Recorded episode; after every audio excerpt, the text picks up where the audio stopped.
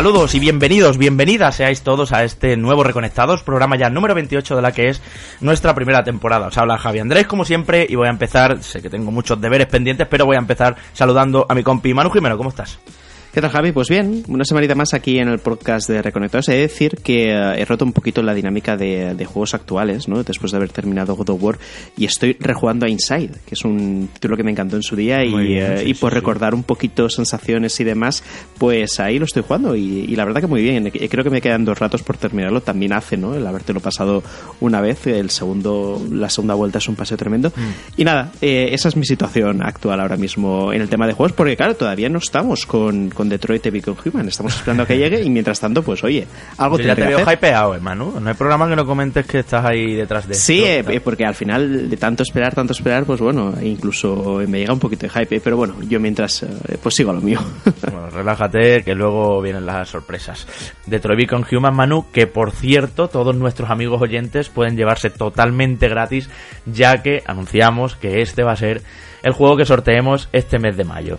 Luego en la sección de oyentes lo hablamos un poquito más en detalle, pero ya sabéis, eh, por estar ayudándonos, colaborando con Reconectados en Patreon, optáis a ese juego. La semana que viene, además, sacamos ganador entre todos los que estáis y todos los nuevos. Eh, pero el que no es una sorpresa ya para todos los que nos escucháis habitualmente semana a semana es Enrique García, compi. ¿Cómo estás, nuevo compi? Ya acostumbrándonos a tenerte aquí. Pues tal? sí, pues sí. ¿Qué tal, Javi? ¿Qué tal, Manu? Pues nada, primero agradecer a todos los, bueno, a toda la audiencia, a los patrones, a los no patrones y a la gente que ha comentado que le ha gustado la, la, la, incorporación. Por mi parte, perfecto. O sea, muchas gracias a todos por el, los apoyos que siempre vienen bien. Y nada, esta semana hay bastantes temas interesantes. Vamos a ir al, al lío. Yo ya me he terminado God of War, lo tengo que decir. Me ha gustado mucho, Bien. me ha gustado mucho, pero ese tipo de juegos que me, a mí me gustan mucho, pero que después llega al final y. ¡Uy!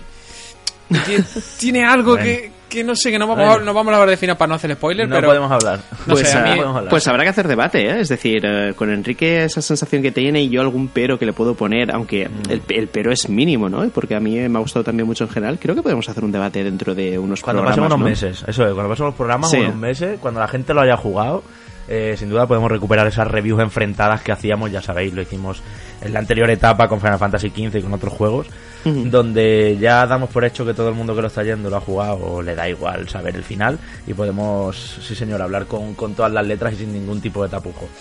En fin, eh, vamos a ver, chicos, teníamos en marcha un sorteo la semana pasada y es hora de, de sacar ganador. Eh, como sabéis, este sorteo era para todos los que son los llamados patrones o patreons de nivel 3 en www.patreon.com barra reconectados. Si todavía no te has pasado por esta dirección, puedes mirarlo, ver qué es lo que es esto y así ayudarnos un poquito y además optar a estos sorteos como el que lanzábamos la semana pasada, eh, que es de ese solo, eh, un juego para PC, ya sabéis, español, que todo el mundo ha hablado de él en los últimos días por su particularidad, también lo hablamos aquí en el programa. Así que el ganador es Evil Deno. ¿Vale? Para él el código, enseguida nos pondremos en contacto con él, como siempre, como tenemos todos sus datos ahí en Patreon. Enhorabuena, amigo y o amiga, no lo sé. y, y nada, lo dicho, que lo disfrute muchísimo. Nosotros vamos para adentro que como decían Manu y Enrique, está, se acerca el E3 y ya hay que ponerse aquí a temblar.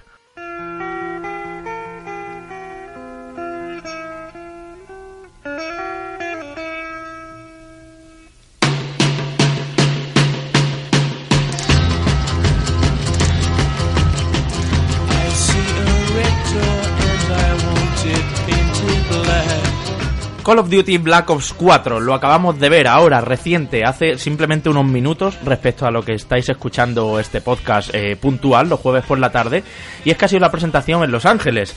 Hemos visto que el eh, bueno que va a haber diferentes cosas este año, que el juego, pese a ser conformista y continuista, ahora hablaremos de ello y de cómo se mantiene bastante todo el rollo Black Ops.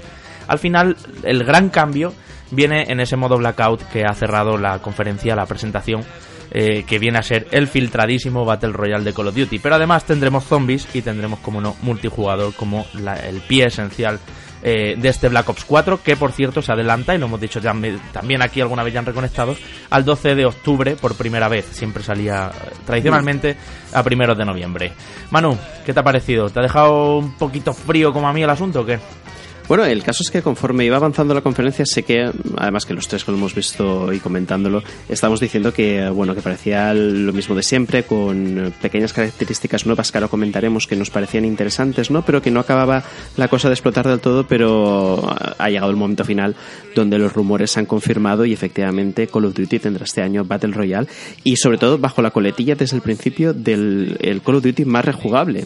Y efectivamente será justamente por esto, aparte de unos zombies hipervitaminados en cuanto a variedad de mapas, que también lo comentaremos ahora, que son realmente las, las dos cosas que sorprenden, ¿no? Aparte, ya digo, de, de pequeñas cositas en el gameplay que pueden ser importantes a largo plazo. Sí, sí, sí. No tiene, a ver, eh, al principio nos ha parecido, cuando hemos estado siguiendo la conferencia, un juego mm, realmente continuista, porque creo que lo es. Eh, el tema de que se carguen por sistema la campaña, porque lo que se ha podido ver de la parte de la campaña, eh, básicamente son misiones con los especialistas que se han hecho un poco para que los jugadores se adapten a, al funcionamiento de cada especialista, que no creo que tengan ningún poco de historia ni nada. Lo cual a mí particularmente me repatea porque de todos los estudios que hace, que hace Call of Duty, eh, Treyarch creo que es uno de los más eh, interesantes a la hora de hacer narrativa, al hacer campañas. Todas las campañas que han tenido eh, han sorprendido en, mayor o menor medida, pero han estado ahí dando el callo. Y que esto se haya tirado directamente a la basura, pues bueno, pues me puede, me, puede. Pero yo sé que como jugador de Call of Duty soy un jugador muy atípico porque sigo siendo de los que le da valor a, a la campaña, que sé que el porcentaje es ridículo y entiendo la, entiendo la decisión. Bueno, no creas, Enrique, mucha gente, seguramente de los que estén oyéndonos, ¿no? Eh, la gente que suele saber de videojuegos o que lleva jugando a Call of Duty desde los primeros y todo esto, eh, también jugaba las campañas. A mí había un valor que me gustaba de las campañas de Call of Duty también, que era la sensación de superproducción, tener un actor famoso, ¿no? Recordáis a Kevin Spacey o a Jon Snow de Juego de, Tronos y mm. demás. Es decir, siempre han tirado de, de este tipo de, de valores, eran campañas espectaculares, totalmente scriptadas, totalmente pasilleras, por supuesto pero er, era algo que estaba ahí que servía para calentar, ¿no? Que decía yo, en plan, bueno, me juego la campaña en un par de tardes, voy ahí soltándome un poquito porque a lo mejor no venía de jugar shooter la semana anterior, lo que fuera, hmm. y luego ya te metías al multi. Desde luego esta vez este movimiento, pues hay que calentar quien lo hiciera como yo, pues o con los zombies directamente, con el Battle Royale va a ser una locura porque eso es súper competitivo, ya sabéis cómo va, solo puede quedar uno y demás. Y va, va a calentar pues con lo que decía Manu, con estas solo missions, que es como lo han llamado, que van a ser pues un poco como un Rainbow Six Siege, ¿no? Entendemos, van a ser diferentes objetivos y misiones, pero sobre los mismos mapas del hmm. multijugador y, y, con mecánicas al fin y al cabo para que vayas aprendiendo a usar todas las clases y todos los especialistas, que de nuevo los va a ver, y demás. La saga cumple 10 años, quizá era un momento, la saga Black Ops, quizá era un momento bueno para, para hacer algo realmente hmm. rompedor. Entiendo que el, modo Blackout, el, el, Battle Royale, es lo que salva un poco eh, esa esperanza que teníamos todos de ver algo muy distinto. No, hmm, no, y, realmente es, salva bastante. Es decir, ahora a lo mejor estamos un poquito negativos, ¿no? Porque el transcurso de, esta pequeña conferencia ha sido, ha sido un poco eh, tradicional, ¿no? Entre comillas, pero sí que es cierto que si nos ponemos a pensar un poco, el cambio de público objetivo que ha experimentado Call of Duty es importante, o más que cambio, a lo mejor evolución del público que normalmente consumía eh, juegos Call of Duty, porque estamos viendo sobre todo que el esfuerzo a la hora de sacar una versión en PC que realmente cumple las expectativas, con servidores dedicados, eh, con empresas externas que se han asegurado también de que mantengan el nivel en cuanto a seguridad, en cuanto a rendimiento del título y sobre todo con el tema de Battle.net, ¿no? que ha sido algo importante dentro de esta conferencia. Y al final, Battle Royale, el modo de Battle Royale con PlayerUnknown's Battlegrounds y Fortnite, donde tiene realmente el nicho de jugadores más importantes en PC. Es decir, ha ido eh, Activision justamente a, por este a, por estos jugadores que juegan. Es que tú lo comentaste, Manu, hace un par de programas, que los mm. jugadores de Call of Duty tradicionales se han ido al PlayerUnknown's Battlegrounds. Es decir, tradicionales, quiero decir, perdón. Los habituales, el público masivo está jugando a Fortnite y ya ese público era el que jugaba Call of Duty. Entonces han querido ir a recuperar lo que había sido siempre suyo. Ese, mm. ese, ese estereotipo, ¿no? Ese prejuicio que tenemos del adolescente, el millennial, que que está todo el día enganchado al Duty y demás, esa gente está ahora en Fortnite y en PlayerUnknown. Sí, no, a ver. Entonces, está claro. Pues yo, a ver, yo como jugador de, Fortnite no lo toca mucho, no os voy a mentir, pero el, Player PlayerUnknown le metió bastantes horas. Llevo sin jugar tiempo, por cierto, si algún Reconnector quiere echarse una partida que avise. Eh, lo veo no lo veo mal porque no deja de ser un Battle Royale con las normas de Call of Duty y me está bastante bien. No, se ha dicho mucho, ¿eh? de momento creo que no sabemos Eso te iba a decir, veremos también, ¿eh? que aquí estamos poniendo muchas garantías. Yo tengo clarísimo que todo el dinero que nos han gastado en la campaña y en aquella superproducción que solían hacer se lo han gastado en esto.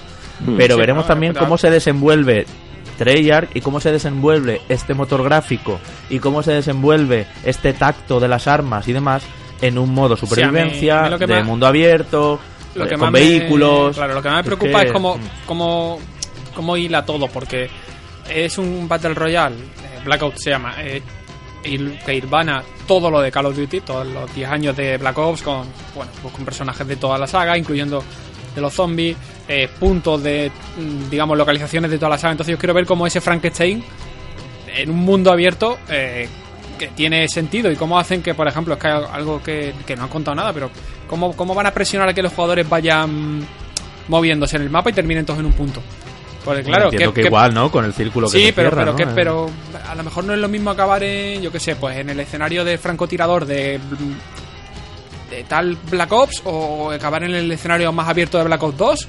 ¿Sabes lo que te digo? Que como son habitaciones completamente diferentes, eh, cada, mm. digamos, cada cierre pues tendrá su táctica, tendrá su bloque. Eh, hay que ver si los equipos de jugadores que creo que me ha parecido ver pueden ser hasta de dos. Por lo menos lo que se ha mostrado en el tren siempre han sido dos de dos de dos. Eh, Si pueden combinar, yo que sé, pues con un personaje de los zombies y lo combinan con un personaje de Black Ops 3. Y cada uno, porque claro, el zombie tendrá un tipo de arma, eh, a lo mejor puede utilizar perks y mierda de estas. Y el personaje de Black Ops 3 pues tiene un drone, ¿sabes? Que a ver cómo casa todo ese patiburrillo, porque a fin de cuentas no deja de ser un gazpacho. Entonces hay que verlo y hay que jugarlo. Y ahora, eh, lo que hemos comentado fuera de micro, yo creo que aquí el que lo tiene jodido, eh, un euro a la hucha, ese, ese Player 1 Battlegrounds, ¿eh? Sí. O sea, van a tener que espabilar a base de tortazos porque este, este juego sí que le puede quitar jugadores. Sí, además hay, hay un elemento importante que, eh, que, va a tener este Call of Duty, que no tiene Player un nuevo Battlegrounds, y es que Call of Duty, mm, queramos o no, tiene ya tradición, tiene solera, tiene eh, una serie de lore, entre comillas, de sus diferentes sagas, en este caso de Black Ops, que va a influir sobre todo en los aficionados que estaban acostumbrados a jugar a, estos títulos, ¿no? Y, Activision ha sido una de las cosas donde eh, ha puesto más el foco de atención.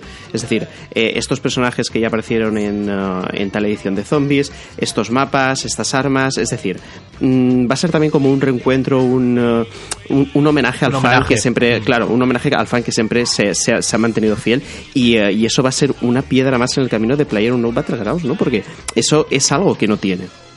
Sí, sí. De hecho, el juego se ambienta entre Black Ops 2 y Black Ops 3 y eso va a afectar también algunas cosas del multijugador. Si os parece, comentamos algunos detalles. Hemos dicho que va a haber misiones para practicar, va a haber especialistas, va a haber una nueva forma de personalizar las armas mucho más visual, donde no todos los gadgets valen para todas las armas, sino que cada una tiene su, su set de mirillas, su set de, de bueno de cargadores y demás, ¿no? Y todo este tipo de cosas que le poníamos a las armas que esté entre el 2 y el 3 hace que no sea tan tan tan tan futurista, de manera que se han cargado dos cosas, además que el, público asistente al evento de Los Ángeles parecía aplaudir muchísimo, y son los jetpacks, o sea, el doble salto y demás, que ya introdujo Advanced Warfare y que Black Ops 3 vino marcadísimo por él, y las carreras por las paredes. Sí se mantienen los deslizamientos por el suelo, que es algo que, bueno, es como muy natural, ¿no? Es un movimiento que no tiene nada de tecnología ni de sobrenatural.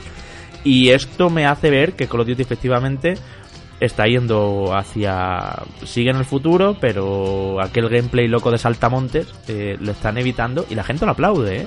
el, feedback que se ha visto nadie quería ni dobles saltos ni carreritas por las paredes. Sí, sobre todo al final cuando estás en Battle Royale con un mapa tan tan enorme, que será el mapa por supuesto, más grande que ha tenido nunca eh, Call of Duty, tienes que tener un poquito más controlado las diferentes mecánicas que va a emplear cada jugador, ¿no? Y aquí también interviene el factor de la regeneración de salud, que no va a ser ahora automático, sino que tú vas a tener que inyectarte eh, cuando tú consideres la, la salud para así eh, ir jugando un poquito con el hecho de que eh, dependiendo del arma que tengas, vas a, poder hacerlo mientras disparas o vas a, estar unos segundos sin poder disparar. Y yo creo que eso también va a ser importante de cara al Battle Royale después. Hay un médico también, ¿no, Manu? Hemos visto ahí que uno, el Crash, que llama. Sí, un especialista, un especialista que tiene una habilidad en concreto que ayuda a sanar al resto de compañeros. De hecho, parte de la conferencia ha sido pues, eh, describiendo a cada uno de los especialistas, algunos que ya conocíamos, otros que son nuevos y, eh, y bueno, en general ha sido bastante interesante interesante. A mí me ha faltado por ver mm, de la conferencia un poquito de gameplay del Battle Royale, incluso de los zombies también, ¿no? Porque al final yo, yo creo que la parte más soporífera ha sido cuando hemos acumulado dos cinemáticas y un teaser de zombies que está muy bien, está muy chulo, pero también nos hace falta ver un poquito de acción. Bueno, Tres mapas hemos visto, sí, Enrique, perdona. No digo que va a haber más acción ahora viene el E3 que en el E3, como con este cierre que han tenido de agradecer a Sony, eh, yo creo que por descontado que vamos a ver más eh, contenido, más gameplay, más refuerzo sobre todo este modo mm. Blackout en, la conferencia de PlayStation. en dos semanitas lo tenemos seguro. Bueno, no sabría yo qué decirte. Puede ser, puede ser. Puede ser que sea el momento de ver Blackout, eh, el modo este. Eh, os decía sobre zombies, que por cierto, eh, ahora cuando empecemos partida, en el main menú, en el menú principal de Call of Duty, ya no tendremos campaña multijugador y zombies, sino que multijugador, zombies y blackout, ya confirmado mm. también. Eh, tres mapas diferentes hemos visto. Uno de ellos en una especie de coliseo de gladiadores o algo así, como que los cuatro protagonistas se tomaban una, una, sustancia alucinógena líquida y viajaban como en el tiempo, algo así, y luchaban con espadas, hachas y demás. No sé si será solo una cinemática conceptual o realmente vamos a, estar con armas blancas en un estadio de gladiadores todo lleno de zombies, em, pues peleando. Por otro lado, el mapa del Titanic, que ha sido una sorpresa. Desde aquí un saludito a Sergi, que se habrá vuelto loco seguramente. Bueno, ya lo he visto en Twitter que sí, porque ya sabéis todos que es una gran, eh, un gran amante del Titanic. Y luego ese modo final que ha aplaudido muchísima gente que parece ser que va a recopilar un poco todo lo que pues todo lo que ha sido el modo zombies, incluidos algunos rostros conocidos y, y demás. Las tres campañas estarán disponibles desde el día 1. No se ha detallado si con la versión estándar o va a haber que comprarse una digital deluxe y sus narices, pero bueno, por lo menos mm, van fuerte con los zombies. También se ve que ha habido un despliegue grande con esto, ¿no? Sí, y eh, esto también, es, es decir, esta, este dibujo que has hecho, Javi, de, lo que han sido las novedades y, de las diferentes características, incluso en el menú, yo creo que nos puede hacer plantear también la idea de a ver si Call of Duty por fin va a dejar de ser una entrega anual y a lo mejor pasa a ser eh, algo que se vaya manteniendo a base de, expansiones y de DLCs. O bianual incluso. Claro, claro. Creed, que el movimiento sea... No, no lo descartaría, ¿eh? Claro, y sobre todo porque si estamos viendo que este, están intentando eh, ocupar la cuota de mercado que ahora mismo tienen eh, PlayerUnknown, Battlegrounds y Fortnite, tú no puedes competir exigiéndole al usuario al año 60 euros de juego más 30 euros de expansiones. No, pero bueno, yo creo que va, va a depender, perdóname, un poco de cómo, de cómo monetice a nivel de... A ver, no hmm. nos engañemos, esto Call of Duty es ultra rentable por el tema de los micropagos, de las descargas y de los Season Pass y de todas estas cosas. Entonces, según cómo implementen eso en el Battle Royale, eh, le darán más... más eh, a ver, el, el yo creo que nos guste o no, al final, eh, esto la evolución de esto va a ser que el Battle Royale, si va bien, que seguramente lo haga, lo haga, la evolución va a ser Battle Royale se va a empezar a vender de forma independiente a 20-30 pavos y cada año hmm. lo ampliarán con otros 20-30 pavos con un modo si son para 2019 Battle Royale, te, incluirá el Battle Royale basado en Modern Warfare. Y será un batiburrillo de todos los escenarios de Modern Warfare, Sí, no, no, y, al final el, hecho también de que se mezclen diferentes personajes con diferentes armas y tal es la puerta abierta tremenda a las skins, a armas eh, súper chulas y brillantes y no sé qué, y todo eso también va a ser la herramienta de monetización que va a tener ahí Activision. Sí, sí. Bueno, de todas formas también, eh, ya cerrando chicos, eh, os tengo que decir, no se ha detallado nada de cómo van a funcionar los pases de temporada y todo esto, que es algo que habitualmente detallan. No sabemos si habrá mapas, mm, pues más mapas del Battle Royale y demás. Y tampoco sabemos si habrá más campañas de los zombies. Entiendo que habrá que esperar un poquillo. Yo, yo no estoy tan seguro de lo que decíais de que en el E3 se vea gameplay del Battle Royale ya, ¿eh? Quizá espere más Gamescom. Hombre, yo esto te digo que esto, si ya con el multi normal hacen beta, con esto tienen que hacer otra beta. Ya. yo, diría que además. Yo diría que esto lo vamos a ver antes. ¿eh? Incluso no me extrañaría que lo probemos antes. ¿eh? Bueno, pues estaremos estaremos pendientes. No sé si queréis eh, aportar algo más, pero creo que más o menos queda hmm. resumido lo que nos ha parecido Call of Duty. Yo ya os digo, yo estoy un poco frío porque no tengo sensación, compañeros, de, de superproducción, de un juego que haya costado una millonada. En serio, Treyarch lleva cuatro años con esto, como decían en, la conferencia. Yo creo que llevaban tres de estos años eh, haciendo el multi nuevo, que no es tan nuevo. Eh, que los modos que hemos visto, desde luego, son dominio, em, punto caliente. Por cierto, hemos visto especialistas que sí tienen un puntito interesante también cogido de Rainbow Six, como este que desplegaba la cobertura, ¿no? que levanta un escudo del suelo y se puede poner ahí. Hemos visto algunas cosas guays, el gancho también para acercarse a velocidad a diferentes puntos y demás.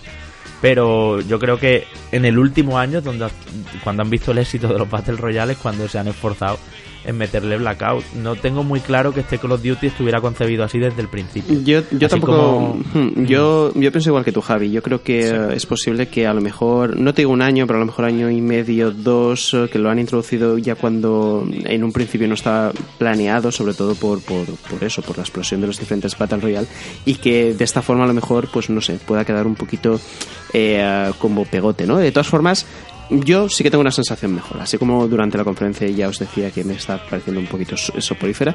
El final me ha gustado. Mm, Hombre, claro, el final me ha gustado todo. Claro, claro, que se confirmara. no llega a ser por eso. Sobre todo. aquí echando pestes. Porque al, final sí que es sí, sí que es la revolución y las novedades de verdad que le pedíamos mm. a, la franquicia. Pero, por supuesto, hace falta ver sobre el papel qué tal va el gameplay, qué tal la monetización posteriori del juego, los planes eh, a meses después. Y yo creo que en base a eso ya sí que podremos dibujar un poquito más lo que es la estrategia de Activision de ahora en adelante.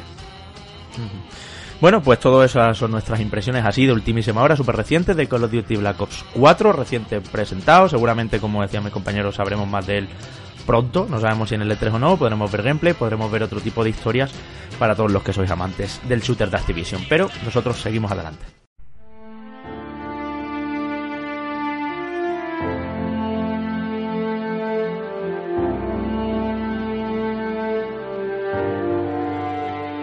Days Gone, un título que ha estado estos días también en boga, eh, se está haciendo pre-3 con él, ya sabéis, esa costumbre que, suelen tener las compañías de ciertos lanzamientos, no guardárselos para la feria angelina, sino ir lanzando durante el mes de mayo pues eh, píldoras de información, conseguir portadas como es el caso de Game Informer con Days Gone, y también pues enseñar gameplay limpio, sin ningún tipo de, de, fisura, de miramiento, sin ningún tipo de control y hemos podido ver mucho. De hecho, yo mañana viernes lo voy a jugar también. Eh, pero bueno, entiendo que lo que voy a jugar es un segmento prácticamente parecido, así que es hora ya de que hablemos de este título. Chicos, eh, ¿cómo lo habéis visto? ¿Qué os parece? ¿Ben Studio va a estar a la altura?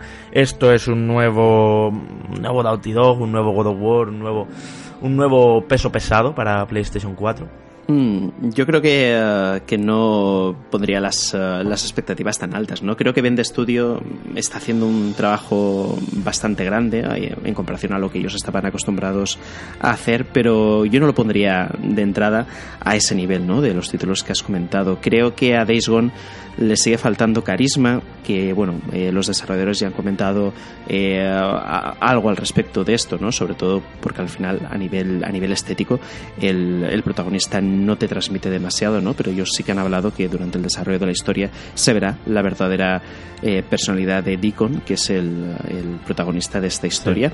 Pero yo de momento no, no hablaría así, ¿no? Yo creo que Days Gone le queda mucho por demostrar, eh, queda que juguemos todavía, queda que ver las diferentes informaciones que van apareciendo, pero desde luego, al menos con este, estas informaciones que Game Informer ha ofrecido, ya la cosa empieza a pintar un poquito mejor, ¿no? Sobre todo al, al ver que sí que tienen como referencia eh, franquicias como Uncharted justamente a la hora de contar una historia, mm. pero siempre en un contexto de mundo abierto, ¿no? Que es, que es lo que ellos intentan uh, transmitir. Ese es el mensaje que quieren darle al público, que vamos a tener un espacio bastante grande en el que poder viajar, el poder sobrevivir, pero mm, lo que es la historia, lo que es el argumento va a tener un peso muy, muy importante dentro de esta aventura.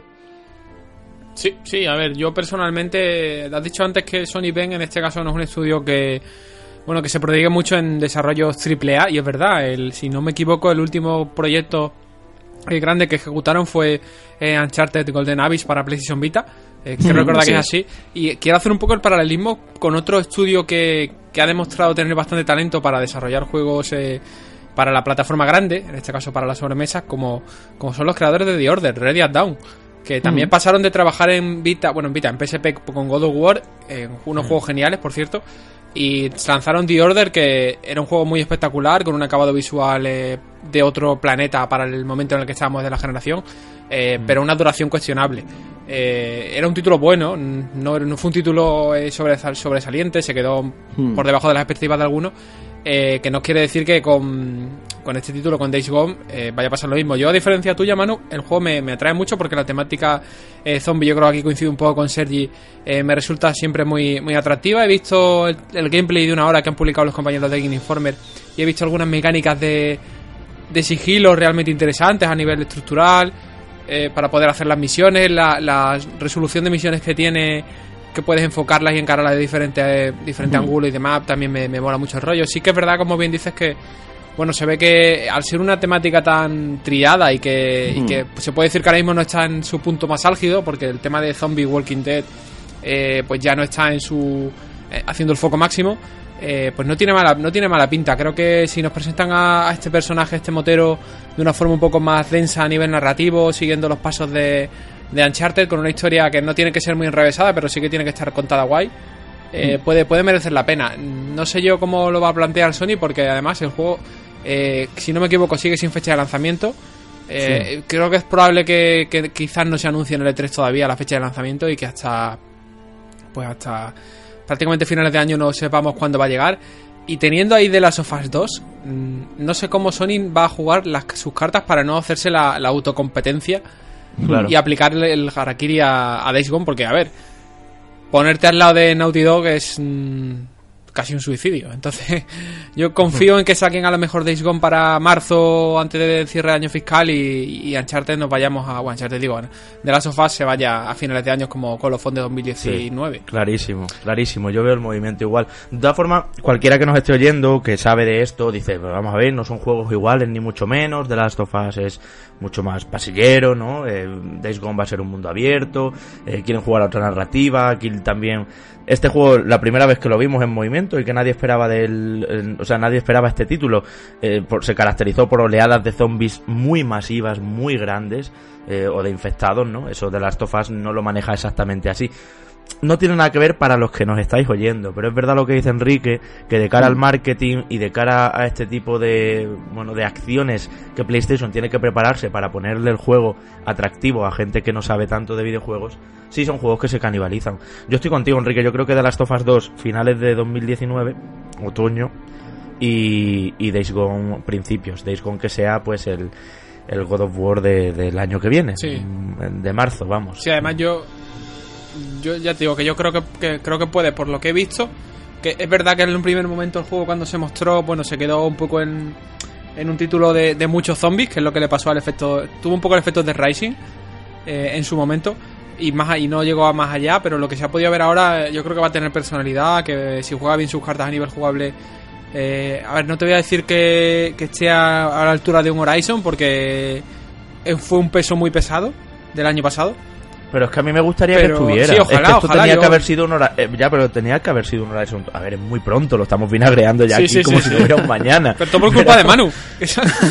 Manu es el que ha empezado aquí eh, en su eh, línea. He empezado, empezado ella a hablar y claro, y enseguida pues he dado el, el, toque vinagre. De todas formas, sí que es muy interesante una cosa que decís, y es que yo creo que es importante que Days Gone aparezca primero que, que The Last of Us. Eh, más que nada porque es la única oportunidad que va a tener de, tener, de tener cierta cuota de mercado, ¿no? Eh, sobre todo pues, de cara a las ventas. De todas formas, más allá de la propia PlayStation, tenemos también eh, State of Decay 2 por, por ahí, que, que, la gente evidentemente ya empieza a mirarlo. La semana pasada hablamos de Overkill's The Walking Dead, que también es otro título muy interesante, que habla de la misma mecánica y de un estudio detrás que, que promete cosas bastante buenas. Entonces, todo eso es lo que hace que mi vinagre no esté justamente ahí, que el hueco para Days Gone es complicado de encontrar. Eh, sobre todo al final, y ya lo hablamos con The Division en su día, necesitas elementos que, identifiquen el título de un solo vistazo, ¿no? Y aquí ah. seguramente el único elemento visual que yo creo que sí que hace diferente a este, a este, título con respecto a otros de misma temática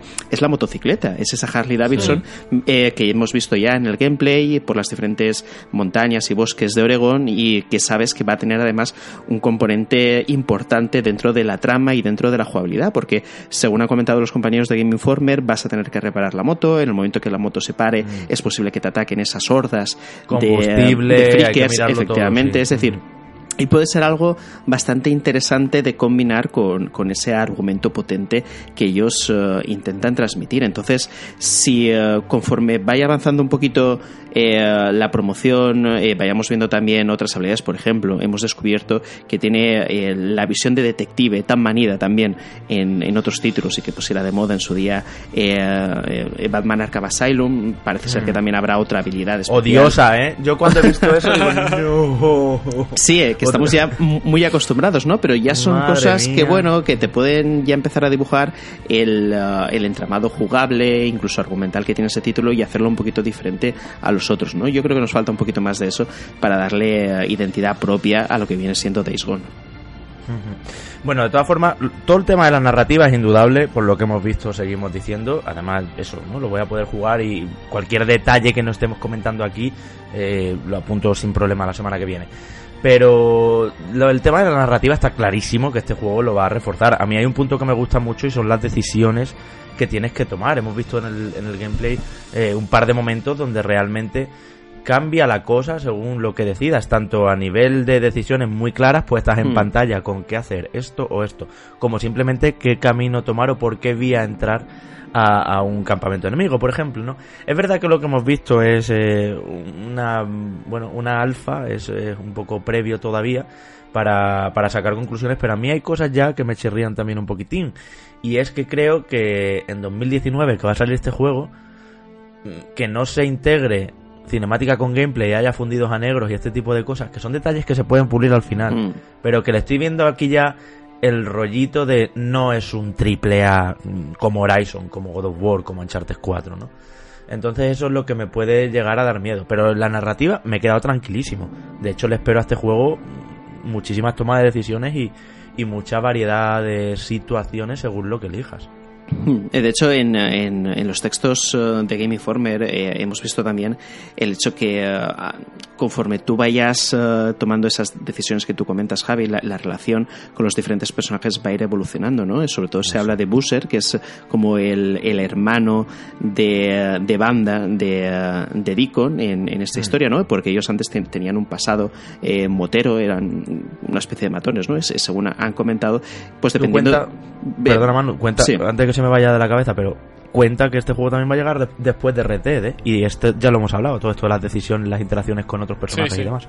Sí, sí, sí, por supuesto. Es decir, eh, al final, eh, lo hemos comentado aquí en Podcast Reconectados mil veces, eh, un juego por sí mismo tiene una valoración, pero también la tiene con respecto a lo que viene antes, ¿no? Y es posible que Red Dead Redemption 2 cambie un poquito el panorama y veamos que, que este juego se quede o no más avanzado o atrasado con las innovaciones que Rockstar vaya a hacer, ¿no? Que no sabemos si realmente va a tener, intuimos que sí, que va a proponer y demás, pero bueno, el caso es que mm, lo que sé que sabemos y lo, que ha hecho Aiden Studio es justamente eso, ¿no? Que imagínate el hecho de que tú a tu compañero le quites el arma que tiene, que a lo mejor es muy poderosa y te la quedes para ti y a él lo dejes más vendido y tú, mientras estés más seguro, va a hacer que él luego reaccione a ti de forma diferente, ¿no? A lo mejor a la hora de ayudarte, pues puede pasar de ti o puede, o, puede que no, ¿no? Puede incluso exponerse más a la hora de ayudarte si tú te portas bien con él, ¿no? Sobre todo están jugando con, eh, con este tipo de mecánicas y parece ser que no vamos a tener la sensación de estar en un mundo abierto con personajes que te dan igual, ¿no?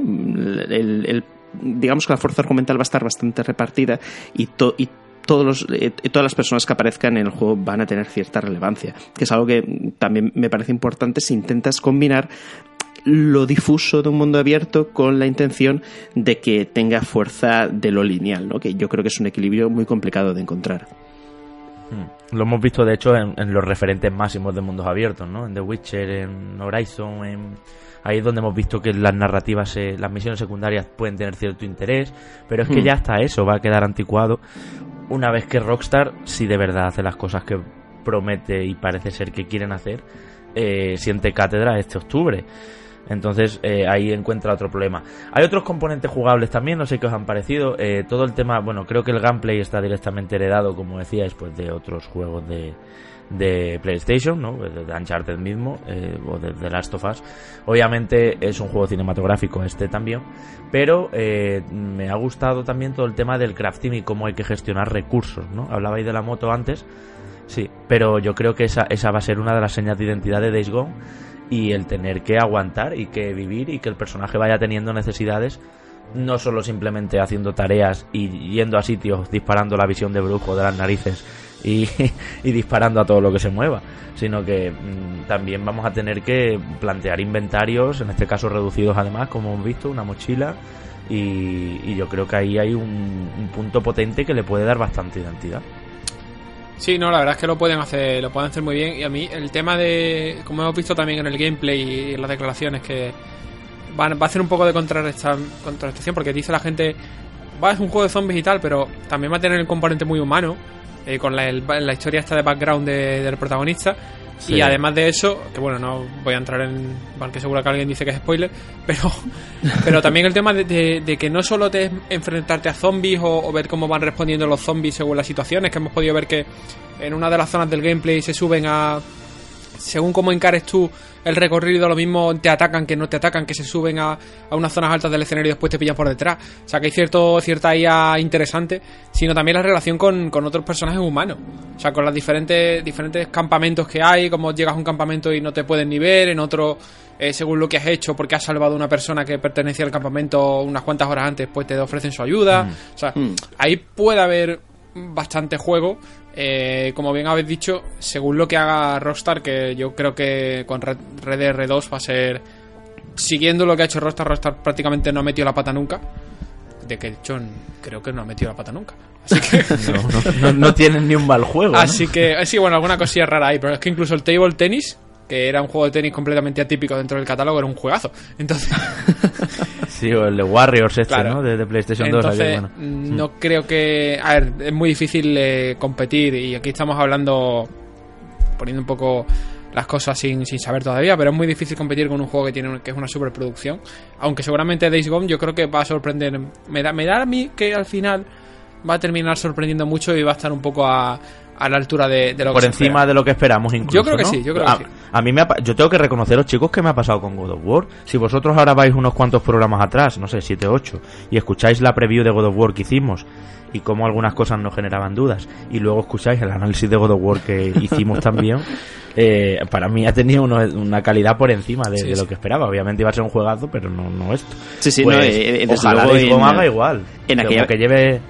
No, no, que, que, en aquella preview eh, el vinagre campaba por doquier, ¿eh? Bueno, eso, es sobre todo por mi parte, que luego, pues eso, ¿no? Y ves que el juego realmente sigue cumple, te sorprende y, eh, y te regala cosas que, que no esperas y, y, evidentemente te alegras y, vienes aquí y lo dices, ¿no? Y el caso es que eh, estaba yo pensando mientras estabais hablando, ¿no? Que comentaba antes el tema de la moto, que es como uno de los elementos estéticos característicos de, de este título, pero también las hordas, que de hecho en el mismo texto de Game Informer se hablaba de todos esos zombies o freakers que, eh, que, se llaman, que se acumulan a montones y, eh, van a por ti, ¿no? Que es, eh, es, es, lo que vimos en el primer gameplay de, de Days Gone y que parece ser que, efectivamente que va a ser así, ¿no? Que vamos a tener a un montón de zombies que cada uno se mueve de forma individual en sí, pero que van a estar a mansalva y vamos a tener que lidiar con ellos, ¿no? Yo creo que va a ser también importante, si hablamos de la moto, también esto, el vendértelo, el hecho de que, mira, vas a tener aquí eh, un montón de zombies corriendo, moviéndose hacia ti, que vas a intentar eh, matarlos, ¿no? Sobre todo con todas las armas que tengas a tu disposición. Sí, de hecho a mí una cosa que me ha molado mucho que explicaba el desarrollador en una de las diferentes visiones de las versiones de la misión es cómo acorralaba un poco a los zombies en una especie como de zulillo y hmm. tiraba granadas y tiraba cosas y les metía fuego a, a todos en colectividad. Eso yo creo que a Sergi le va a encantar. Sí, jugar con el diseño de escenarios también es, importante, aparte de que a Sergi le, encante ese tipo de, de, barbaries, pero a mí eso me da el punto también, de que creo que va a haber situaciones, salas, bien creadas para poder jugar con esto. Ya lo vimos en aquel primer gameplay, efectivamente, que estabais comentando, ¿no? Cómo acababa subido encima de, la azotea de un edificio, no me acuerdo si era un molino o algo así.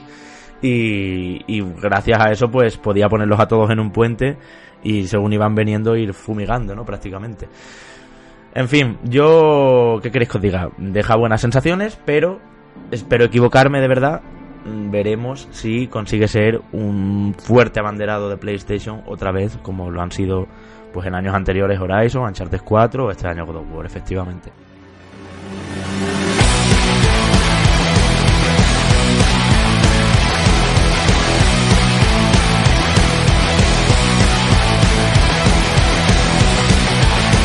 Otro mundo abierto, otro juego pre-E3 que no ha querido esperarse la Feria de Los Ángeles para enseñar, bueno, pues un poco lo que ha podido, ¿no? Y, para que empecemos a hablar de él, aunque obviamente lo veremos mucho más allí, es Rage 2. Ya se filtró, bueno, se empezó a rumorear a través de eh, aquel anuncio que comentábamos la semana pasada de la cadena de tiendas Walmart, donde eh, habían, pues bueno, puesto portada a un montón de juegos, eh, Gears of War 5, eh, un Forza Horizon nuevo, eh, Halo 6 y también eh, Borderlands 3 y Race 2. Y Bethesda entró al trapo, lo decíamos la semana pasada, hasta el punto de que este pasado lunes por fin nos enseñaron primero un tráiler con actores con acción real que se llama un live action y luego al día siguiente el martes pues pudimos ver el primer tráiler de gameplay donde ya nos hacemos una idea de por dónde van a ir los tiros nunca mejor dicho en este nuevo universo salvaje, pues, apocalíptico, que recuerda a Mad Max, eh, un entorno crudo realmente, y de un juego que curiosamente va a unir a, dos estudios que aparentemente no tenían mucho que ver, como son ID Software, ya sabéis que hizo el primer Rage, si no me equivoco, y, Avalanche, que son pues encargados de, de Mad Max, de, aquel mundo abierto. Y Just Cause ¿Qué tal?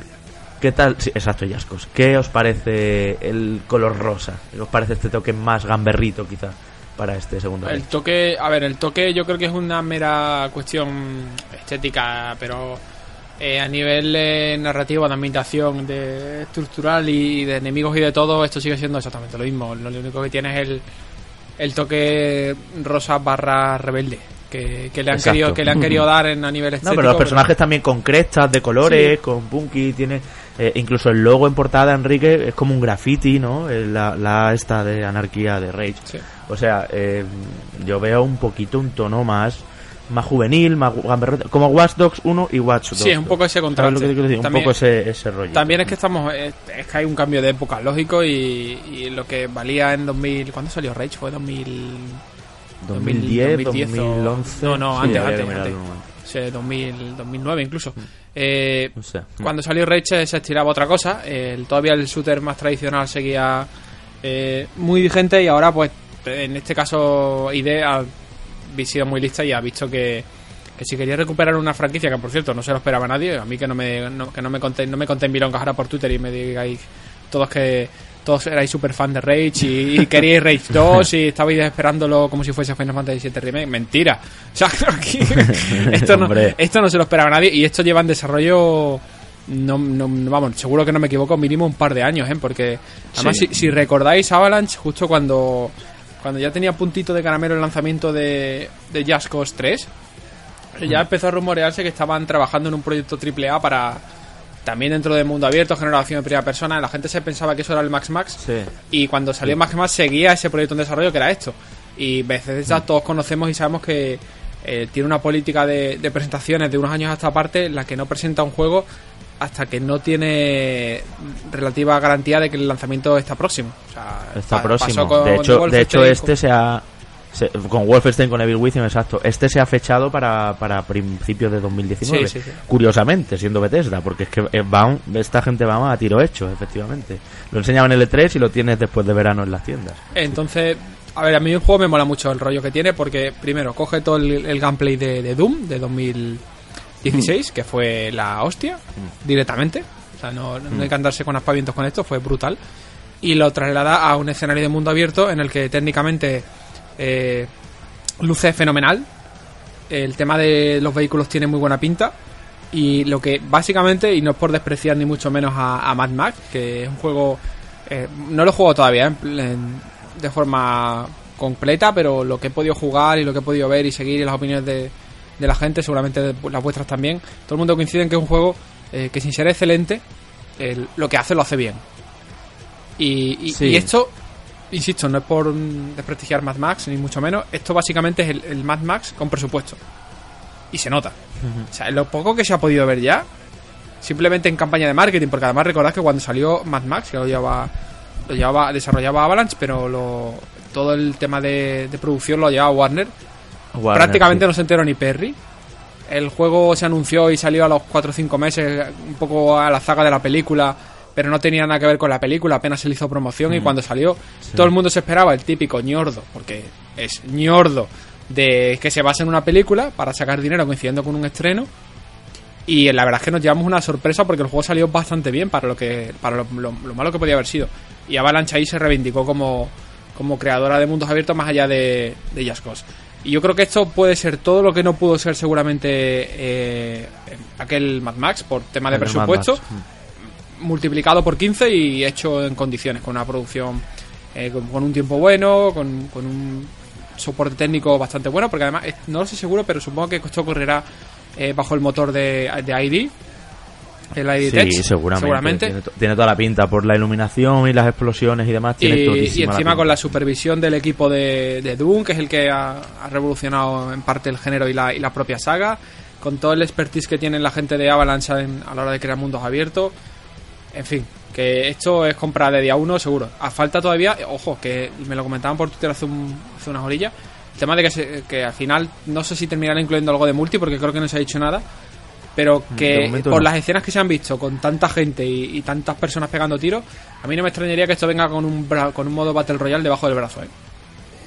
¿O con un cooperativo tipo Borderlands o qué? Cooperativo yo, creo, cooperativo yo creo que seguro. Y podríamos hablar también del tema de Borderlands porque esto también da también trae cola que seguramente en 2019 tengamos los dos juegos, ¿eh? dos juegos que son diferentes pero también son muy parecidos.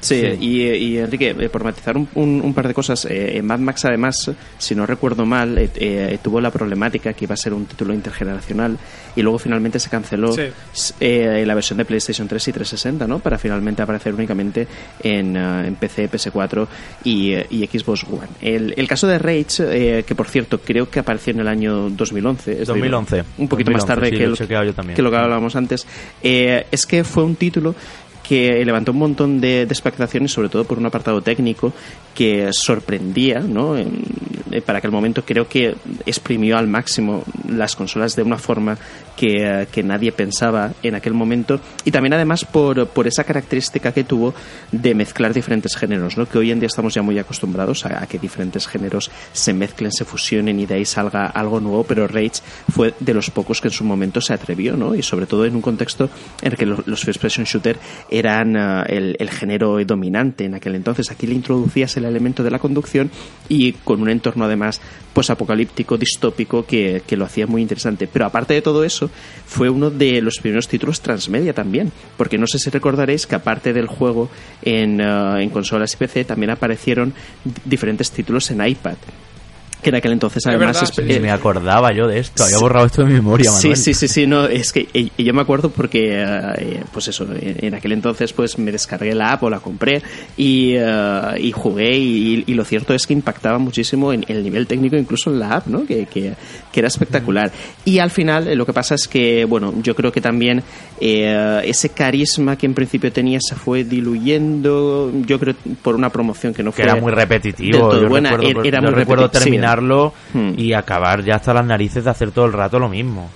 ir al campamento, limpiar, coger el cochecico y seguir y, hmm. mejorar el coche también. Sí, exacto. O sea, yo creo que, ese tipo de problemas. Que ese tipo de cosas eh, lastraron un, un, poco el resultado final o la impresión que la gente tenía de Rage. Por eso habéis apuntado muy bien, ¿no? Que nadie diga que esperaba Rage 2, porque no. Yo creo que fue un título bueno en su momento, pero que no dejó la huella suficiente como para poder desear una segunda parte. Lo que pasa es que esta segunda parte yo creo que ya empieza con buen pie, justo por, por, por, por lo que estabais hablando, por el tema de los colorines. Parece una chorrada, pero ya le están dando una estética diferente, más arriesgada, más divertida, más característica. Identidad, lo que tú decías antes, incluso, ¿sabes? Que ves a estos personajes y sabes que, claro. que son de aquí. Efectivamente. Sea por esa cresta amarilla fluorescente, pero. Sí, que va un poco, que el rollo un poco en la cercanía. A ver, decía lo de Borderlands porque realmente la estética. Hmm.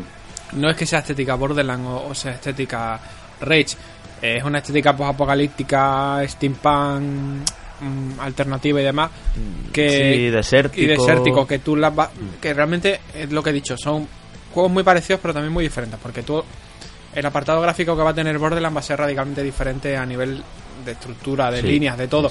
Este juego, mm, aunque Borderlands es muy canalla, yo creo que aquí los dos juegos siempre, las dos sagas han tenido un gameplay perfecto. Pero la experiencia de Borderlands yo creo que va a ir más, más dirigida al cooperativo, más enfocada a ese cooperativo. El Rage yo creo que seguramente tenga también su componente cooperativo, pero, pero el foco que hicieron con Doom en, el single player se va a repetir aquí. Hmm. No sé. Em, vamos, por mí perfecto, porque tanto Borderlands como Rage son juegos que me encantan, así que si el año que viene tengo que dedicarle cuatro meses a uno y otros cuatro meses a otro, yo... Fetén.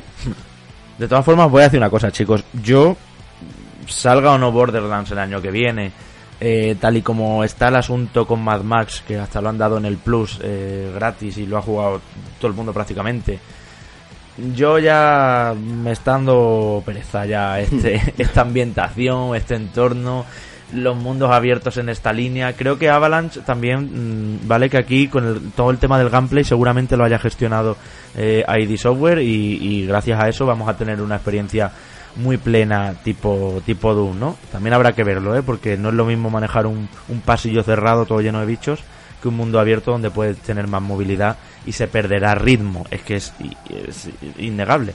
Aunque bueno, lo pueden hacer bien. Destiny 2 también son espacios bastante abiertos, o Destiny 1 incluso, y es frenético como el sol en tema de gameplay. Pero que demasiado ya, ¿no? Lo estabais diciendo al principio, nadie lo esperaba. Decías tú, Enrique, que esto va a ser compra día 1. Yo no sé si va a ser compra día 1 para mí de momento, ¿eh? Que el año que viene va a ser fuerte, fuerte también. Depende de, depende de cuándo lo saquen. Vamos, yo creo que aquí... Depende lo solo que esté, ¿ves? Pero no es un título... No, vamos, que no es del The Scroll 6, quiero decir. A Bethesda le queda metralla por enseñar eh, también en el 3. ¿eh? Podríamos hablar de la posible metralla que le queda, porque no solo de Elder Scrolls, que yo. A ver, teniendo en cuenta que. A mí hay una cosa que me escama mucho de todo esto, ¿vale? Porque se ha dicho que este juego se va a 2019, a comienzo de 2019. Y hmm. si tú haces cuenta, Bethesda para este año no tiene nada. no, no tiene, nada. Y, algo, y algo Claro, y nos creemos que no tiene nada. o, de repente nos van a pegar un zarpazo y nos van a decir, oye, que The Elder Scrolls 6 sale en noviembre. No creo. no creo, pero... Yo no creo que este año ya sea el año. Pero sí que, sí que desde luego algo tienen que tener. Algo tipo B de lo que suelen tener ellos. Quiero decir, un Prey, un Devil Within, un algo así. Eh, se, ha hablado también incluso de, de otra de otra marca, otro nombre. Exacto, que, que puede ser también algo que nos llame mucho la atención. O puede ser simplemente un DLC de Prey, que es otra opción que pueda pasar. Ni de Fly, porque de hecho la marca de Starfield y el, los rumores y el concepto de Starfield lleva esto lleva sonando desde antes que se anunciara el Prey incluso, o sea. Ya, eh, no sé, está claro que, que el E3 de este año, Bethesda es para ponerle muy la lupa encima, además que están prometiendo la mayor conferencia en duración de todas y todo el rato de contenido. Ya sabemos que además que esta gente no pierde el tiempo en mesas redondas y entrevistas o, en indies mm, sacando ahí a desarrolladores mm. pequeñitos y demás. Bethesda va lo grande siempre y no para de poner gameplay, gameplay, gameplay, gameplay en sus conferencias.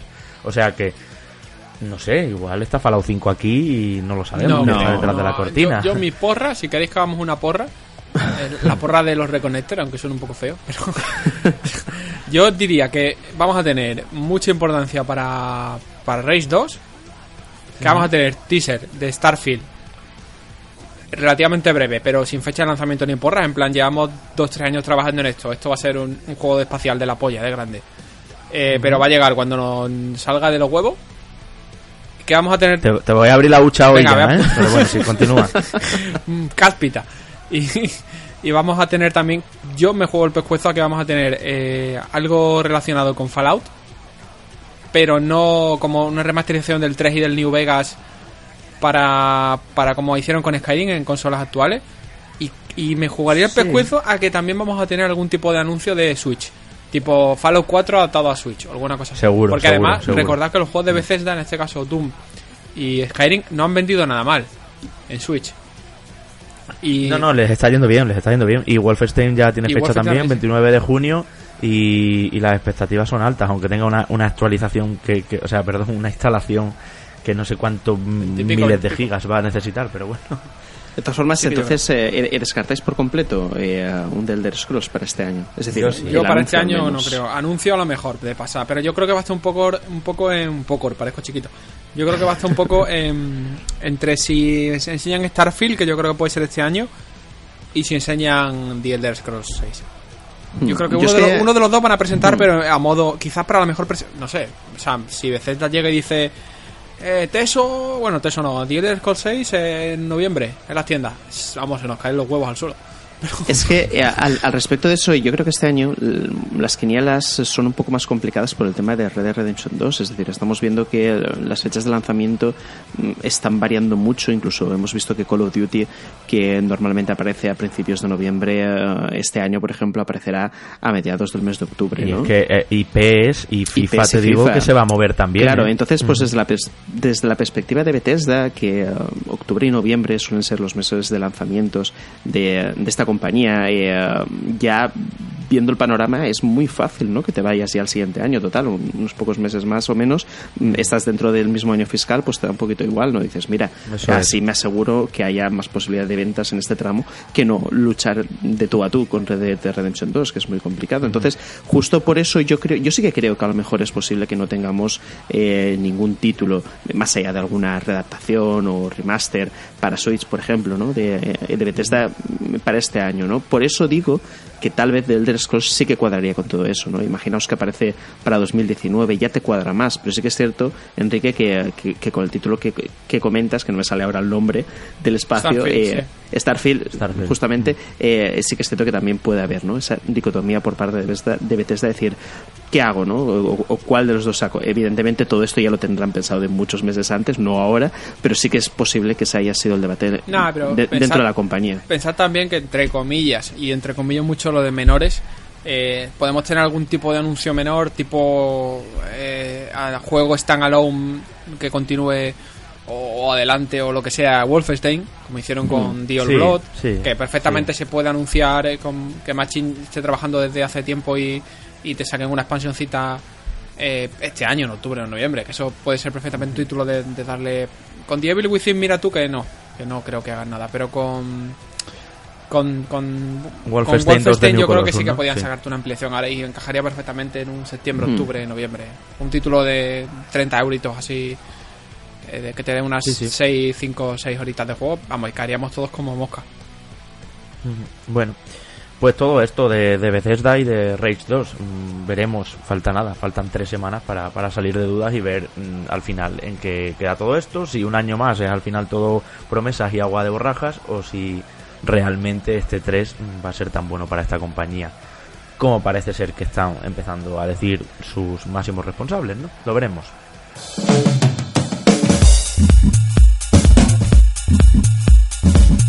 Venga, pues un repasito rapidísimo a la actualidad, noticias malas y buenas, noticias rojas y verdes y empezamos con las malas o las que bueno, las que tienen un tono un poquito más negativo y que pues tampoco hay que alegrarse del mal ajeno. Cierra el estudio de Cliff Lestinsky, Boss Key. No sé, chicos, qué tal os cae Cliff, pero nos ha dado alegrías y nos ha dado penas también. Este señor que al final se ha convertido casi en el meme de, de la industria del videojuego, ¿no? Pues un poco como toda la como toda la gente, o bueno, mejor digo, como todas las mentes que en algún momento son muy brillantes y en otros momentos pues lo son un poco menos. Yo he tenido la suerte de conocerle personalmente hace ya un montón de años, con mm. Gears of War 2 y demás.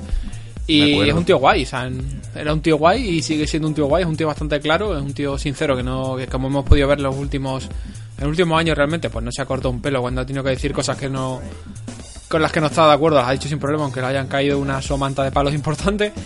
Y a ver, pues en los dos proyectos Radical Hedge era un grito en busca de la salvación desesperada que mm, se ha visto que no iba a ningún sitio porque primero que era un juego que ya llegaba tarde de, pues iba a decir palabrota, pero no, ya llegaba muy tarde. y, y, después con el, con el proyecto anterior, en, con el shooter con la Breakers, pues a ver, pues casi que te diría que también llegó tarde, o sea que ha llegado tarde dos veces. Eh, no sé, es un tío que es una mente brillante. ¿eh? Ahora ha dicho él, él ha dicho que se va a tomar un descanso, que quiere estar con, con su familia, además que tuvo tuvo niños hace poco, bueno, hace poco, hace ya algo de tiempo, pero son todavía pequeñitos y no, yo creo que no le va a venir, no le va a venir nada mal este reposo. Eh, y no creo que tarde mucho en cuestión de un añito, añito y medio, alguna productora grande y la propia Microsoft incluso si yo lo haría. Si fuese Phil Spencer le pagaría un telefonazo y le diría, oye, pégate seis meses de descanso eh, y al séptimo mes me llamas y te montamos un estudio interno en Microsoft y desarrollas un juego de acción. Y, o lo fichas, lo fichas, o lo fichas en The Coalition para que siga trabajando en Gears o, en Halo, joder, es un, es un tío que de, de juegos de acción lo hace bien. Lo que pasa que que insisto, te puede caer más, bien o, o, mal, pero no es que haya tenido mala suerte, sino simplemente ha llegado en un momento en el que, pues no. Bueno, de todas formas, Enrique, yo el caso de los Breakers no creo que llegara tan tarde, ¿eh? Con los early access y todo, el juego empezó quizá en su debido momento. para mí, para mí Cliff tiene un problema y es que el, el, el diseño de que suele hacer él volvemos a lo que estamos más está sonando este programa al final. Es genérico, es gris. Mm. Ya lo era en Gears. Lo que pasa es que Gears es un juegazo, inventó un género prácticamente. Pero es que lo hace todo así y en Radical Haze igual, ¿eh? ¿eh? Quiero decir, esto es peligroso a día de hoy donde hay tantísima competencia, donde el género está copado y bueno, con la Breakers si, meter, si pretenden meterte en los hero shooters tan dominadísimos por Overwatch y con monopolio de Overwatch prácticamente, quitando Paladins que es free to play, pero bueno, no, no hay color, ¿no? Eh, lo tenía muy difícil. Yo a mí me da penilla. Creo que Blesinski no es eh, Peter Molino. O sea, no, no nos ha vendido humo. Y sus rabietas en Twitter o en redes sociales o, o decir las cosas al final sin pelos en la lengua, pues a veces también están bien. Ya está bien de, de todos los desarrolladores que no se mojan, que no hablan nunca de otros productos, de otros juegos. Yo creo que ha llegado en el momento en el que, pues igual que aquí en Reconectados hablamos de otros podcasts y hace falta, ¿no? O sea, esa, esa o de otras revistas o de otros medios ese, esos tabúes yo creo que, son de otra generación y de otra época. Y este hombre, pues mira, él ha dicho lo que ha querido, de marcas que ha querido y, ha hecho lo que ha querido. Yo creo que, justo es, lo que estáis comentando, ha llegado tarde, es decir, a todo lo que se ha propuesto eh, ya había algo que marcaba la diferencia, ya había algo que tenía una base de jugadores asentada y eh, no es que sean malos títulos, pero desde luego mm, no aportaban nada revolucionario. No, no ni son malos juegos ni aportaban Nada, insisto en el tema de que llegan mm. tarde, porque no solo le ha pasado a, a Cliff con los Breakers, eh, Epic, la propia Epic, eh, con Paragon, eh, ha echado el cierre. Otro que tal. Ha echado el cierre, era, era, un juego con mecánicas diferentes, pero dentro de un mismo perfil de juego. Y ha echado el cierre porque ha dicho, mira, tener aquí un equipo, por pequeño que sea trabajando, cuando lo puedo tener haciendo armas para Fortnite, pues, pues me sale mucho más a cuenta.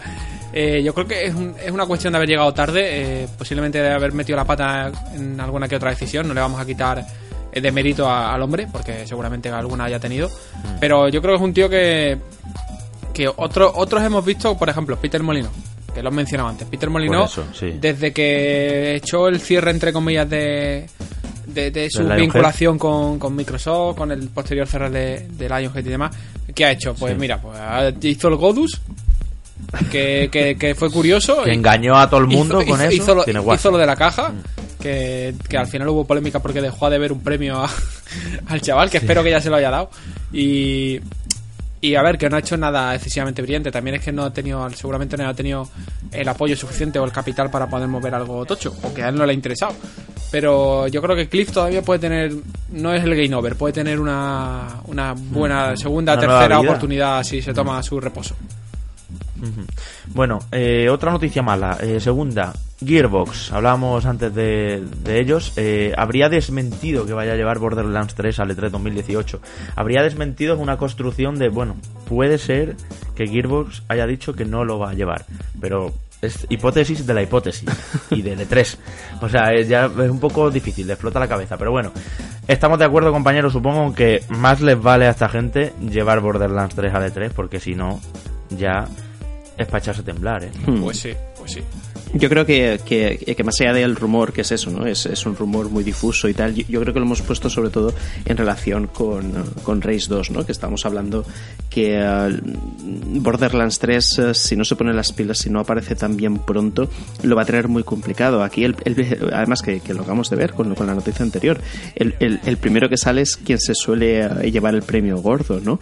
Y Borderlands 3 se está haciendo muchísimo de rogar para llegar a esta generación. No entiendo yo los motivos. Y, uh, Gearbox, mm, chicos, eh, no sé qué pensáis, pero lo cierto es que eh, es un estudio que en los últimos tiempos ha generado más dudas o más controversia que otra cosa. Sí. Hombre, es que tiene, tienen su historia al mano algunos juegos que realmente son para hacerse mirar, ¿eh? No es ni mucho menos Hablamos antes de Rockstar, ¿no? Que parece que no tiene ni una mancha en el expediente. O, bueno, incluso otros muchos estudios. Pero es que Gearbox mm, tiene algunas cosas muy sucias y bastante feas. Y Borderlands yo creo que al final se va a quedar como su mejor producto. Lo comentaba antes Enrique, que es un hmm. juego muy bien. Y Borderlands 3 ya hemos visto que va a usar Unreal Engine 4, va a volver a apostar por el cooperativo. Quizá no sea el momento, quizá va a llegar también compitiendo con Rage en el terreno de los mundos abiertos, desérticos y demás. Aunque no sea al final lo mismo, ¿no? Porque Borderlands será más RPG, como siempre y demás. Pero yo creo que estamos en una situación complicada en Gearbox, sobre todo detrás de Alien Colonial Marines, detrás de Battleborn, y detrás de otras chapucillas que han tenido por ahí. A ver, Battleborn es uno de esos juegos que llamamos juegos COBA. Porque básicamente lo que hizo Gearbox es decirle a 2K, oye, dame pasta para desarrollarte esto que, lo va a petar. Y con ese juego habrá probado un montón de cosas que las vamos a ver aplicadas de forma eh, seguramente sobresaliente en Borderlands 3. Hmm. Pero me preocupa un poco porque, a ver, se empieza a hablar de Borderlands 3 eh, a la vez que se está desarrollando prácticamente a la vez que se está desarrollando Battleborn. Eh, sale Battleborn y se hace un silencio sepulcral en Gearbox eh, porque el juego se pega un tortazo importante. Eh, Randy Pitchford hace una demo técnica hace, creo que lleva dos años, o un año y pico, vamos, en, una GDC. sí, un poquito más de un año en una GDC. Una GDC. Y no, parece que no que, no hay nada tangible que, que no muestro pero no lo muestro que no sé cuándo lo voy a anunciar que ahora que ahora dicen que no voy a ir al E3 que no sé, no me da muy buena espina cuando es una saga que, prácticamente su primera entrega eh, revolucionó el género, entre comillas, después de tener un cambio estético brutal, porque si recordáis, Borderlands comenzó siendo un juego de, estética realista y después pasó a, esa estética cartoon tan acertada. El 2 mm. Eh, depuró todo lo que tenía malo el primero y, vamos, una gozada. Además, renovó mucho la estructura de los contenidos descargables y demostró que un juego fue de los primeros juegos masivos, entre comillas, de los primeros juegos de público eh, más, eh, no mainstream, pero sí más general, que, demostró que un juego podía ser concebido como un servicio y podía tener vida más allá de los dos o tres descargables iniciales que se anunciaban. Después, y después con el de Pre-Sequel, que no lo desarrollaron ellos directamente, sino que fue un desarrollo eh, capitaneado por 2K Australia, que recordar, y supervisado entre comillas por ellos. No, no, fue un juego perfecto, pero sí un juego muy divertido, muy, digo, a pesar de ser continuista. Eh, ¿Cuándo salió de Pre-Sequel?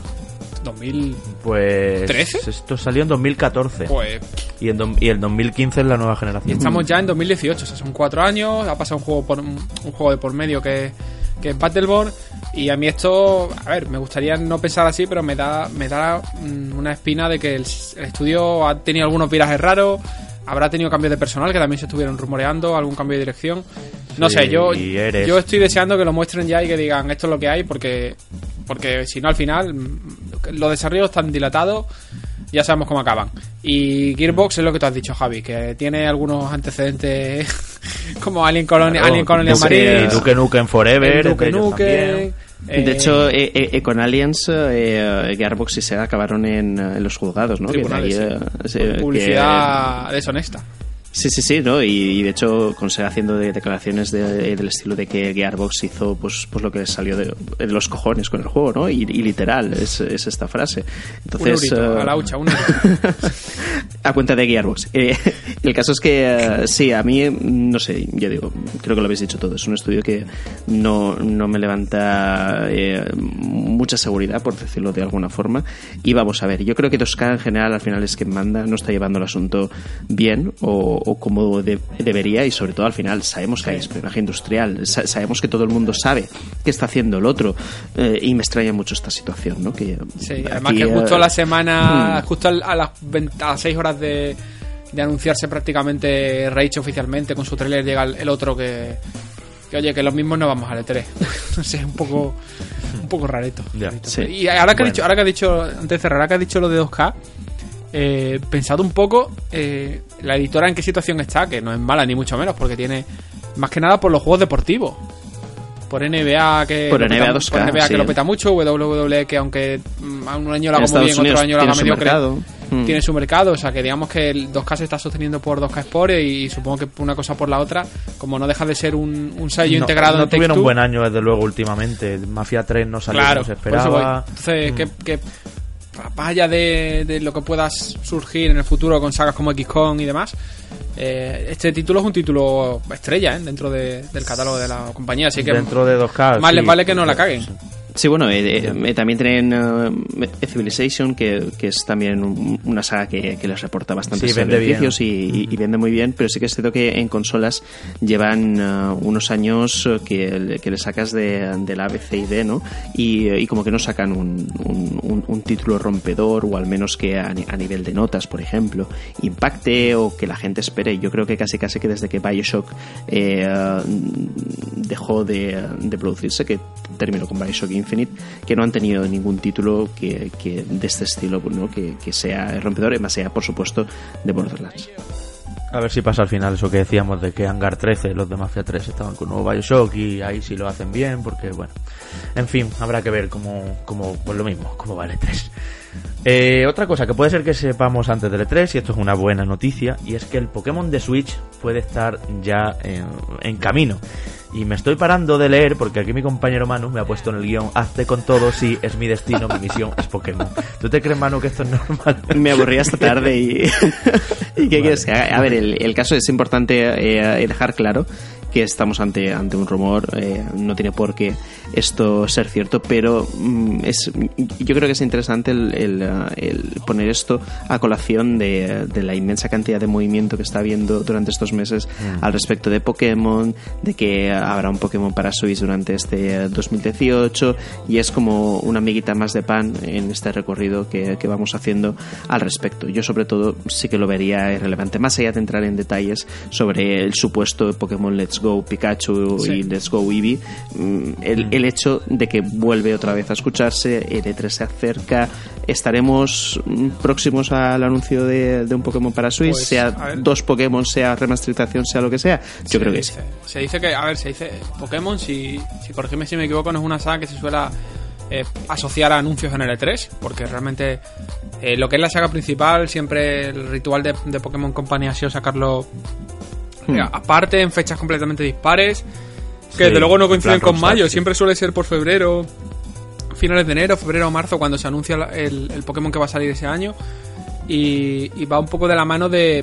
Me miento, no va, casi que no va de la mano de, Nintendo, porque además son compañías que, que están unidas por temas accionariales, pero que digamos que el estudio opera de una forma completamente ajeno a lo que es marketing y comunicación de Nintendo, aunque a veces hacen cosas juntos.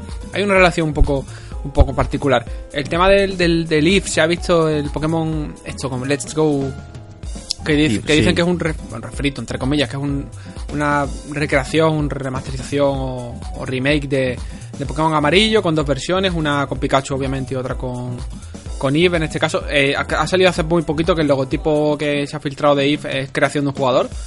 El de, hmm, el de Pikachu no está claro todavía si es creación y se inspira a partir de...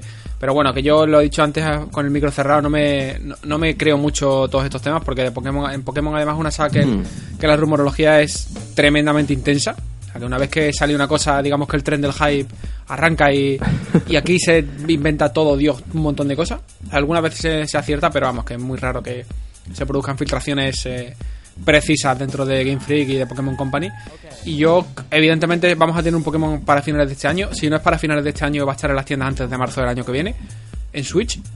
Eh, yo sí que me decanto porque sea algo que nos haga. Pokémon están de Navidad, Enrique. Que. Es más de octubre, noviembre. Es más de octubre, noviembre. pero va a dar igual cuando lo saquen. Va a ser un. Hmm. Esto sí que va a ser un vende consolas. claro. Y como decíamos la semana. como decíamos la semana pasada, va a ser un vende suscripciones a, al Nintendo Network ah, también. Así que. Exacto.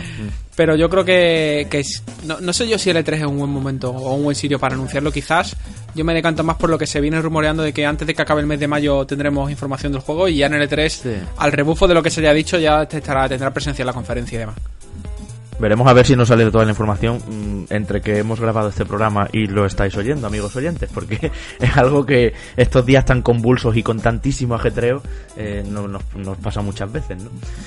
En fin, mmm, veremos en qué, en qué queda todo eso también. Y por otro lado, otra noticia bastante buena, sobre todo creo que aquí a los tres nos gusta bastante, es que muy pronto, seguramente en el programa de la semana que viene, hablaremos de Kingdom Hearts 3 porque por fin se va a poder probar mañana mismo viernes lo va a probar prensa de todo el mundo y esto es bueno porque Square si algo hace con sus sagas es no ponerle el mando en las manos a los periodistas hasta que no están bastante sólidos.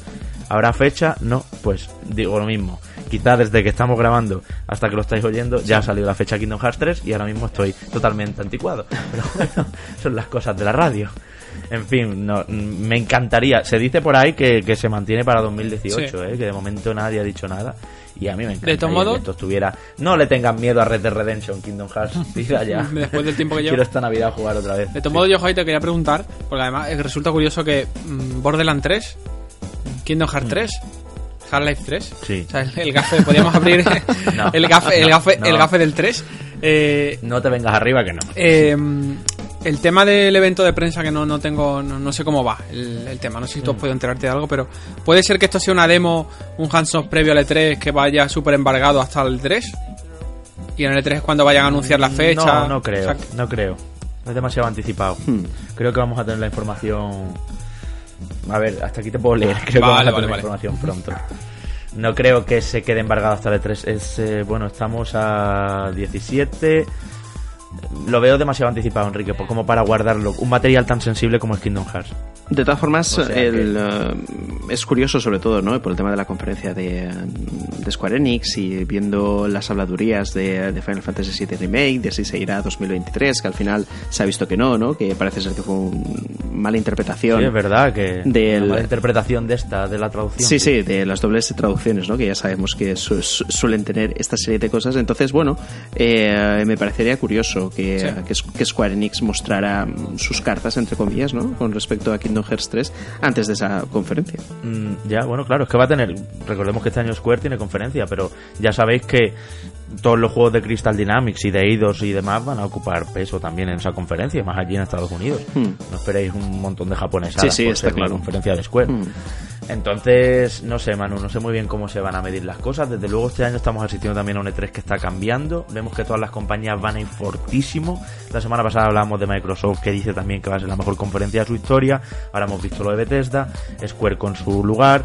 Que estamos a final de generación y, de verdad toca apretar. Además, se está demostrando cada vez más que el E3 lo siguen cientos de millones de personas. Sí, ¿no? Es que es un escenario fantástico, vuelve a serlo. Hubo un tiempo en que no, en que preferían distanciarse y posicionarse en diferentes meses, pero ahora mm, jugar allí pues está muy bien también, claro. PlayStation también es prometedora en este 3. Yo voy a proponer que hagamos una la, la porra inversa, es decir, ah, tú has dicho que has dicho que Microsoft ha dicho que, que va a ser su E3 más grande, Bethesda está diciendo que es la conferencia más larga, Square Enix que va a tener mucha variedad de títulos. Todo esto lo apuntamos y cuando pase el E3 hacemos un programa especial de mentira, mentira, mentira. Ya, y tanto. No, no, y es que además todos los años igual, ¿eh? Siempre en mayo aquí, hypeadísimos, como bueno, esto va a ser histórico. Y luego venga ausencias, este juego donde está, de este no se ha sabido nada, este otro. Por cierto, eh, eh, es la ley de vida del juego. Ahora, ahora que has dicho que has dicho lo de Square Enix, juegos como Shadow of the Tomb Raider, eh, por ahí también han dicho el de los Vengadores, el, equipo de, Deus Ex ha dicho que Deus Ex no está muerto, que está solo de parranda. Life is Strange 2, 2 no nos olvidemos que no, que, no se ha mostrado todavía nada y es un juego que, vamos. Y está confirmadísimo, y la gente, es oficial. y la gente se va a volver loca con ese juego porque con el primero se ha creado una escuela de jugadores importante, así que esto sale aquí seguro. Sí, sí, sí, es otro de los títulos que estará por allí. Sin duda. Bueno, Final Fantasy VII Remake, antes de, de que paséis de largo, habéis visto, amigos, que Nobuo Uematsu está con la música, ¿no? Vuelve otra vez la esperanza. no sé qué tal os ha sentado esto. Bueno, es, es, una inyección de, de, nostalgia buena tremenda, ¿no? Eh, que al final el compositor más mítico de la franquicia esté involucrado en el juego, seguramente haga variantes de la pieza principal. Pues oye, alegra y da un poquito de seguridad dentro de la oleada de noticias negativas que envuelven al juego en, en las últimas semanas, ¿no? Uf, ni tanto. Sí, sí. Bueno, tiene buena, buena pinta. A ver, tampoco es que Uematsu tenga que hacer un trabajo brutal ahí, porque ya tiene las partituras hechas y demás. No deja de ser, yo creo que una noticia que seguramente el N3 tenga más, más impacto y sea una de las sorpresas de, de Square y lo suban al escenario y hagan un vídeo emotivo del pasado de la saga que se entremezcla con el presente. Pues lloraremos con ellos sin ningún problema. Y no, y, no, pasa nada y saldrá el directivo este de Square Enix que no recuerdo el nombre ahora diciendo Please be excited. Esto saldrá en 2043 y no pasa nada. 2023,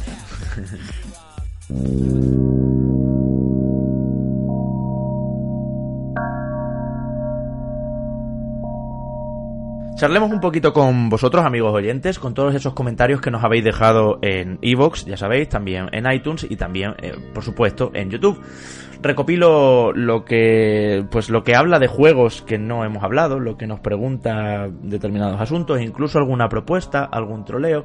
Tenemos de todo esta semana. Os recuerdo lo que decíamos al principio, eh, tenemos sorteo la semana que viene de Detroit Become Human, nada menos, para todos los que, para todos, es nuestro sorteo mensual de mayo, para todos los que estáis eh, apoyándonos, sea con la cantidad que sea, sea del nivel que sea, en www.patreon.com barra reconectados. Vamos, eh, os voy leyendo, ¿vale, compañeros? Enrique, tú eres el más novato aquí, no sabes muy bien cómo va esto, pero tú interrúmpeme, yo te voy leyendo comentarios que nos han dejado y ya está. Quiero hablar también, lo que decía Enrique al principio del programa en el saludo, la estupenda recepción que le habéis dado, también un montón de comentarios con ánimos a Sergi, eh, que ya sabéis que va a ser papá por segunda vez y por eso no, bueno, pues se ha bajado un poco de, de este barco Reconnector, por lo menos temporalmente. Y muchísimas gracias a todos por, bueno, por, tan buena acogida, por entender también que el plazo de la semana pasada fuera un poco más tarde el lanzamiento del programa respecto a los jueves a las 6 de la tarde que solemos hacer y demás. Que, vamos, solo tengo palabras bonitas para. Verás qué comunidad más buena, Enrique, que da gusto leerlos. A veces tenemos algún hater por ahí también, pero como aquí lo leemos todo, pues también podemos responder. Lionel Marrero nos dice, tengo la Switch desde Navidades y aún no he jugado a nada online. A mí es que me pega más jugar en single player a este tipo de juegos, aunque habrá que ver si Pokémon RPG se adecua más a este formato. Por cierto, ¿hay algún juego de mundo abierto o que al menos te dé bastante libertad para Switch a la vista estilo Zelda o Mario Odyssey? Muchas felicidades al gran Sergi y un abrazo enorme a todos chicos. Y antes de que digáis, Mario R le responde, eh, dice, te respondo yo, Xenoblade 2, da mucha libertad hmm. y es un mundo abierto. Juegazo para mí si te gustan los JRPG. Justo, eh, creo que es la respuesta correcta, ¿no? Y, poquito más hay también, es, es lógico porque eh, la vida de esta consola es, eh, es corta aún, ¿no? Y que le queda mucho recorrido. Tenemos también de, del Elder Scrolls Skyrim eh, como opción, pero bueno, ya, estamos hablando de un remaster y es posible que ya lo has jugado. Pero bueno, Xenoblade Chronicles 2 es, eh, es el título que, que, tienes que coger si, si buscas algo de este estilo. Juego que por cierto. Le recomiendo. No digo que, que esta semana se ha podido saber que ya estaba fichando de forma seria para el próximo proyecto. Así que, a ver, a ver. A ver, con que sigan. Le iba a decir que le recomiendo a Lionel y a todos nuestros amigos oyentes que se escuchen si quieren el programa del análisis de Xenoblade 2. Estuvo aquí con nosotros en Roque de Eurogamer y lo estuvimos desgranando muchísimo y es un juego que nos encantó a todos, ¿verdad? Que, que vamos, sin duda es, es otro de los imprescindibles de Switch si te gusta el rol japonés. Eh, el Búho 99 nos dice, ¿no creéis que un estudio como Electronic Arts, perdón, como EA Sports, debería mojarse y sacar un juego de tenis con todos los derechos y licencias? Tendría prácticamente el monopolio y expandería su variedad en juegos deportivos. Eh, deportivos. Enhorabuena por el programa y a papá Sergi. Pues no es difícil hacer la competencia en el mundo del tenis realista tal y como está el asunto que luego con, con AO Tennis y bueno Tennis World Tour parece que va a venir un poquito mejor pero pero tampoco para tirar cohetes no es top spin ni mucho menos. Yo pues sí no sé por qué EA Sports no se anima si han tenido tienen golf rugby fútbol o sea mm, hockey tienen todo. Vamos con el tenis y dinero para las licencias no hay nadie que tenga más en este mundo Sí, al, final imagino que, bueno, este tipo de cosas suelen corresponder a estudios de, mercado, ¿no? Que lo hemos hablado ya un montón de veces. Estoy convencido que Electronic Arts habrá sondeado la posibilidad de hacer un, un título de, de, estas características. De todas formas, eh, a lo mejor soy yo el raro, ¿no? Pero a mí me suele pasar en los juegos de tenis que, que sí que me atrevo a comprarlos y tal, pero luego como que se me acaba muy pronto esas ganas de jugar, ¿no? A lo mejor le doy caña durante unos pocos meses y luego ya me olvido y, eh, y lo dejo en el cajón. Eh, no sé si a vosotros os ha pasado alguna vez, si habéis jugado a, algún juego de tenis, pero es, es, posible que al igual que el golf me, motive más incluso el jugar a arcades divertidos y desenfadados, ¿no? Que a lo mejor a simuladores. Hmm, bueno, ya. Además, Mario, Mario Tennis que... ¿Mm? ¿El qué? Mario Tennis hace. Sí, sí, llegan nada. Sí. Eh, que puede ser, ojo a esto porque, vamos a ver, no esperemos tampoco Mario Kart a ese nivel de, de, juego para siempre, pero que todos los Mario algo, recuerdo incluso uno de fútbol que había en, en Wii, eh, siempre son divertidos, funcionan bien, son juegos muy arcade y, el, mes que viene lo tendremos. Electronic Arts de todas formas ya tuvo algún juego de tenis, ¿eh? el Grand Slam Tennis 2, estoy viendo aquí ahora mismo por ejemplo, es, eh, es uno de los, de los últimos juegos de ellos. O sea que no es tampoco algo que no dominen en el terreno de, tener que hacer las físicas de la pelota y todo este tipo de cosas, ¿no? ¿no? No partirían de cero tampoco. Sí, no sé, no sé. Igual, igual, mismas palabras tengo para 2K, ¿eh? ¿Por qué no se meten en el fútbol y acaban con este bipartidismo que tenemos con... Aunque veremos cómo le va a Pro Evolution Soccer, que me parece a mí que, que puede que sea de sus últimos años este año. dice loco? Posiblemente, posiblemente... Ya verás Vaya, vaya predicción maya que has hecho.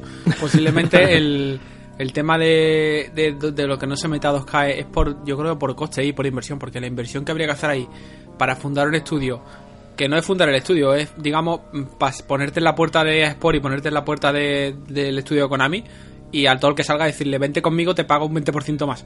Porque, sí, sí. sí, esto en este terreno va a estar Necesitarías estar 5 años vendiendo juegos como churros para amortizar eso.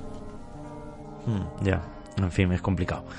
Edimanía nos dice: Hola chicos, los escucho desde República Dominicana. Soy usuario de Xbox One hace tres años y hace seis meses me compré un PlayStation 4 porque me gustan más los juegos single player y de historias profundas como los exclusivos de Sony. Mi pregunta es: ¿qué esperan de Xbox para este 3? Espero algunos exclusivos que fortalezcan el catálogo eh, de la empresa. Y nos pregunta que qué esperamos nosotros de Xbox para el E3. Pues mm, personalmente espero algo me explico, o sea, pero... que, haga algo Microsoft. Nombres, nombres. Halo 6, Gears 5, pues, Forza Horizon 4 en Tokio. Yo ya sea, por ejemplo, Michael Patcher dijo hace poquito que él considera que tanto Halo 6 como Gears of War 5 van a salir para One, lo cual es razonable. Que puede que a lo mejor algunos se termine yendo a la siguiente por demora de desarrollo y demás.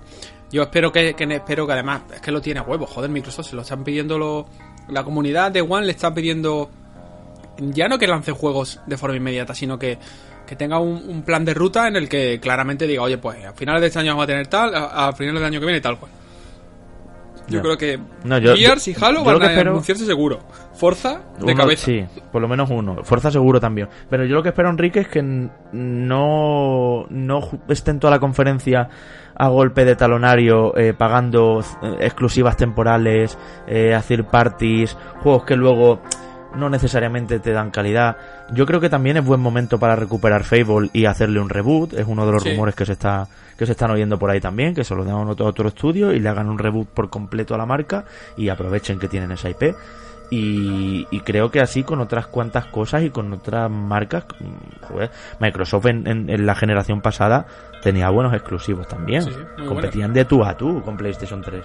Hmm. Entonces yo quiero volver a, esos tiempos. Estoy con el amigo Eddie, María, perdón, que, que es es el momento de eso, de que nos apetezca. Ahora bien, nunca serán exclusivos de Xbox, ya los podremos jugar en PC siempre también, esto lo sabemos. Hmm. Yo ya digo, eh, para la conferencia de Microsoft me espero, por ejemplo, que aparezca Cyberpunk 2077, que bueno, yo creo que ya está más que confirmadísimo. pero ya es lo que, que se va a ver gameplay. Que... Sí, sí, a, puerta cerrada. Eh, sí, está claro, Javi, que son multis que luego van a aparecer también en otras plataformas. Pero bueno, el impacto va a estar ahí, ¿no? Porque nosotros al final siempre tenemos la impresión de que la conferencia de Microsoft, si no es la mejor, es, es, de las mejores, pues justamente por, por, cómo aglutina esa cantidad de multis, aunque luego pero nadie, Manu, la gente no se ha comprado una Xbox tras la conferencia del año pasado, por buena bueno, que fue. En, España. Porque, porque, sí, bueno, claro, pero y en el mundo sigue, sigue inferior. O sea, en España obviamente está complicadísimo el asunto. Quiero decir, enseñar Metro Exodus, enseñar Assassin's Creed Origins, enseñar todo lo que enseñaste, si, si se sabe que, que, que, es un primero en Xbox o, o con ventajas en Xbox, pero ¿sabes? Hmm. Yo creo que necesitan exclusivos de verdad, pero de verdad. Sí, eh, pero es que al final, al, final es el camino que, que, ha escogido Microsoft para esta generación, al menos. Es muy complicado que vayan a revertir esa situación. Si ya. Eh, eh, durante... está a tiempo de girar eso, ¿no? Sí, se, puede, se puede hacer un último grito de, de guerra, porque ya lo pero que queda, con una IP nueva es decir, eh, con, una IP, nueva en nuestro, Claro, es que, es que ahí está el tema. Eh, os compro lo de un, nuevo Halo, eh, a lo mejor, quién sabe, ¿no? otro Gears of War, no lo sé. Pero IP nueva, que a lo mejor es lo que sí que se necesitaría una nueva marca, un nuevo símbolo de Microsoft. Hombre, si te dejas sin aliento, como, como tanto gusto Scalebound, por ejemplo, ¿vale? Claro, claro, exacto. Es, es, decir, que, que, es lo que te digo, que, que yo dudo que lo tengan, pero es algo que necesitarían. Ya, ya, ya. Bueno, os voy a seguir leyendo. Javier eh, Núñez Díez nos dice, aquí un seguidor desde la segunda temporada de la PS4, soy usuario de PlayStation 4 y de PC. Por un lado me gustaría que tocaran más los títulos de PC, que hablaran un poco más sobre los títulos peceros o al menos si la versión de PC vale la pena en comparación con la de consolas, ya que a mi modo de ver eh, tiene a los usuarios de PC un poco abandonados. Y dice también, para terminar, me gustaría saber si se sabe algo de The Division 2, ya que compré el 1 en oferta hace poco en PC y me parece un gran juego. Felicidades por el programa, seguid así que hacéis las horas de curro en el coche realmente amenas. Un abrazo a los tres, perdón, los cuatro. Estaría genial que en un futuro estuvierais los cuatro en un programa juntos. Claro que sí, hombre, eso segurísimo se producirá. Eh, igual por ahí aprovecho para decir que mm, Antonio sigue mm, teniendo los deberes de pasarse por aquí. ¿eh? Mm, Manu lo tenemos que llamar ya porque sigue habiendo comentarios preguntando por nuestro Antoñito y es verdad que está un poco perdido. Em, a ver, de bueno, primero, el, el consejo que nos da, que hablemos más de PC, de juegos de PC incluso comparativas de si merece la pena comprarlos en ordenador o en consola, ¿no? Los multi. Pues sí, nos lo apuntamos, ¿verdad? Es algo que, que tenemos que, tener en cuenta y sin duda muy, muy bien apuntado, amigo Javier. Y de Division 2 estará en el E3, sí, ¿no? seguro. La conferencia de Wii vamos a tener de Division, vamos a tener eh, Splinter, Cell. Ah, pues ya veremos, ojalá porque además tiene este sí que tiene terreno libre para hacer lo que quiera.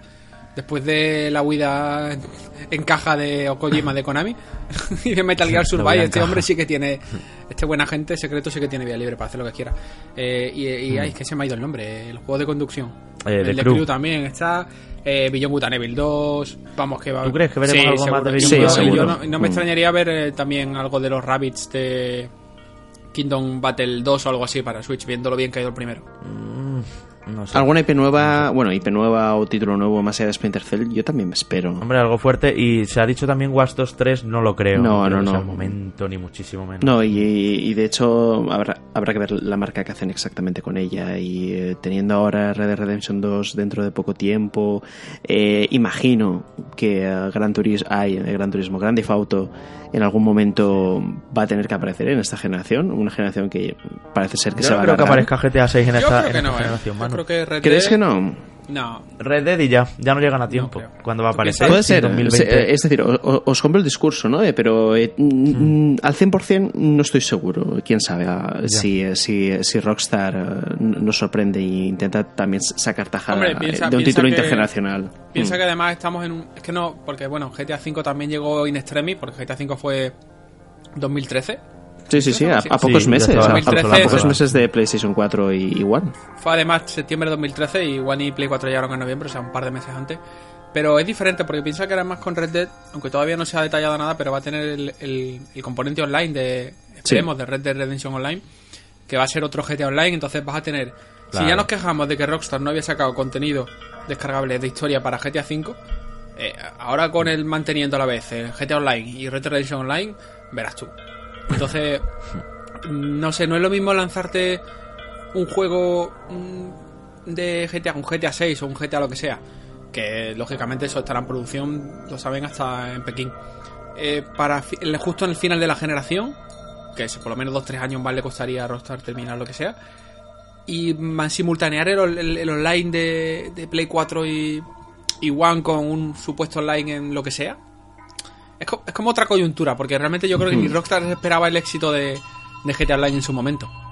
De todas formas, chicos, no, no pensáis que, eh, sobre todo por, por lo que se está hablando en, los- en las últimas semanas, eh, es posible que la generación se alargue mucho más de lo que pensábamos, ¿no? Que esas previsiones de presentación de nuevas consolas 2019 sea mentira, sea estimaciones erróneas, porque a mí me parece que, eh, y sobre todo he, he hablado mucho esta semana, que, que el hecho de, de consolas como PlayStation 4 Pro y Xbox One X le den un poquito más de, de vida al asunto. Sí, que esta generación dure 10 añitos en vez de Sí, siete, exacto. ¿no? Es decir, es sobre todo porque al final, si hacemos un poquito de retrospectiva, mm, el salto no ha sido tanto en, en esta última generación como en la anterior. Entonces, No, y que te voy a decir una cosa. Manu. Normalmente cuando hay un cambio generacional es porque de consolas, es porque en PC ya están muy por delante. Y los juegos más punteros gráficamente que estamos viendo lo corren perfectamente las consolas de hoy. sí, sea, eh, con no matices. se está produciendo- eh, eh, eh, con el Sí, tema claro, de, bueno. de, de la tasa de imágenes por segundo. Obviamente resolución. todo se Mm. ve mejor en ordenador, pero que quiero decir que es espectacular ver sobre todo lo que está por venir también, ¿no? Y, no veo yo todavía ese, ese caldo de cultivo hmm. necesario para decir mm, aquí hay que cambiar de generación ya. Pero bueno, que también estamos. La previsión, la que hemos hecho aquí en Reconectados por lo menos, es 2020. Yo creo que, 2020, eh, faltan dos años, ¿eh? Yo quizás me iría a 2021. O sea, me, gustaría que se mantenga. Ya te empiezas a ir a Me gustaría que se mantenga un poco más el tema porque creo que personalmente tengo todavía muchos juegos que jugar. Eh, confieso confieso que no he jugado a Uncharted 4, ya me podéis matar. Así que. ¿En serio? ¿En serio? fuera de aquí, fuera. Aquí?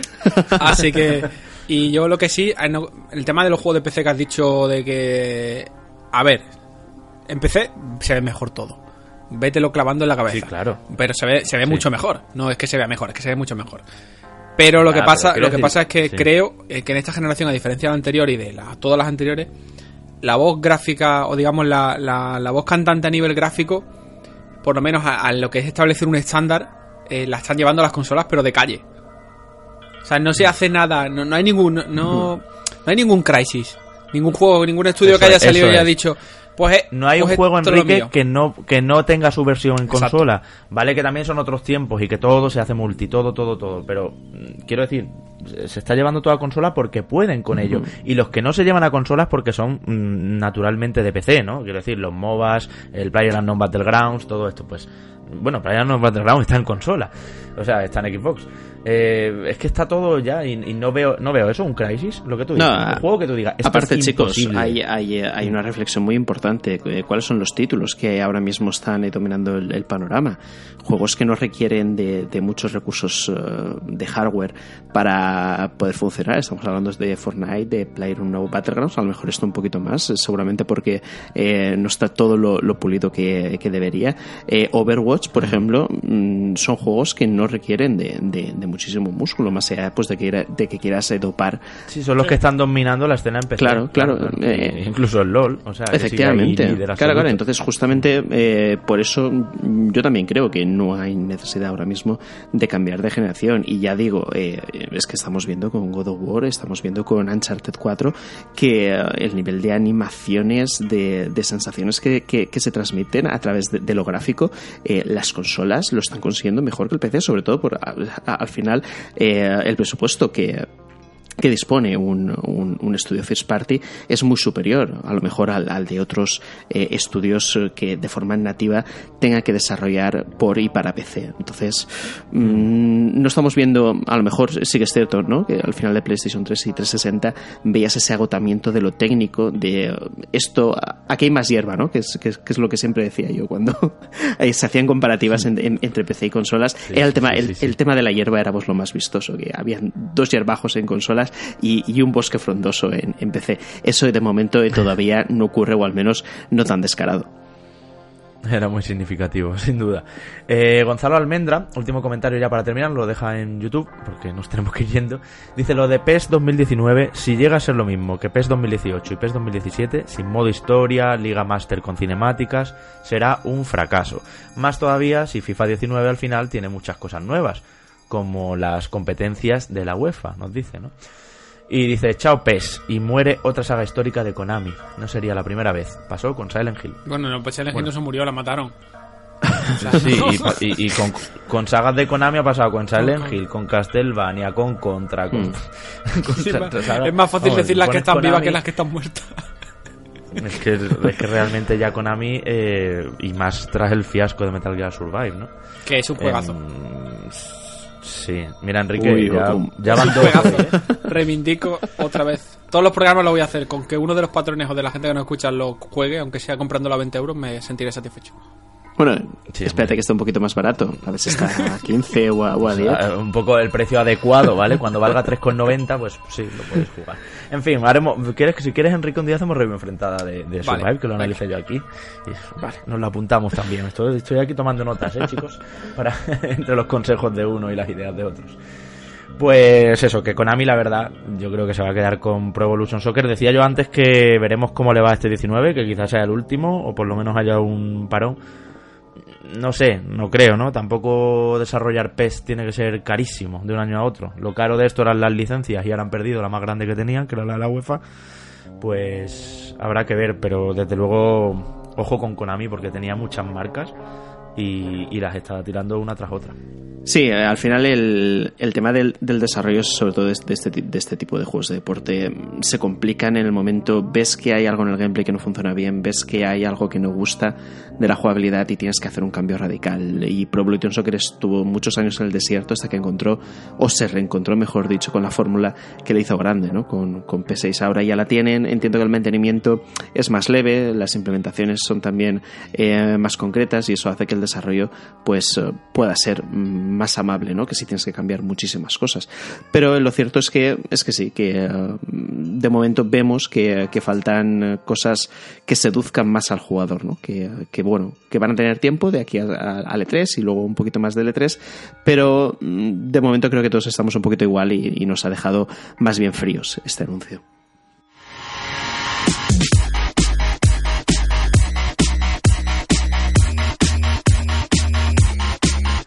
Bueno, pues todo esto teníamos esta semana que ofreceros, en el que ya os decíamos, es eh, nuestro vigésimo octavo programa de esta primera temporada. Estamos tan contentos que queremos celebrarlo, repito, con vosotros, con un sorteo de mayo, con el que pensamos que es uno de los juegos por lo menos más populares que vamos a tener este mes, ese sorteo de Detroit Become Human. Eh, título del que hablaremos también en breve, porque sale ya. La semana que viene sacamos ganador de quien se lo lleva a casa. Eh, y bueno, Manu Jimeno, te dejo con él en cuanto podamos, porque ya lo decíamos al principio y volvemos a cerrar con él. El hype te puede. Pero bueno, sortearlo por lo menos pues también está bien, ¿no? Para todos nuestros amigos que nos ayudan y están ahí claro que sí, en Patreon haciendo esto posible. Sí, más que el hype, el, el hecho de que tú te llevaste el, el último gran título que, uh, que analizamos aquí en, en, Reconectados y tengo ganas también ¿no? de tener algo importante entre manos y daros la turra aquí en, en, el programa. Así que vamos a ver si esta es la semana definitiva. Yo, mientras tanto, después de Inside, voy a ver qué otro indie me cojo. Estoy ahora muy indie últimamente, así que, que, que, que vamos a ver uh, cuál es lo siguiente que simplemente por ocio me, me echa el cuerpo. Nos uh, escuchamos, nos leemos. Hasta la semana que viene.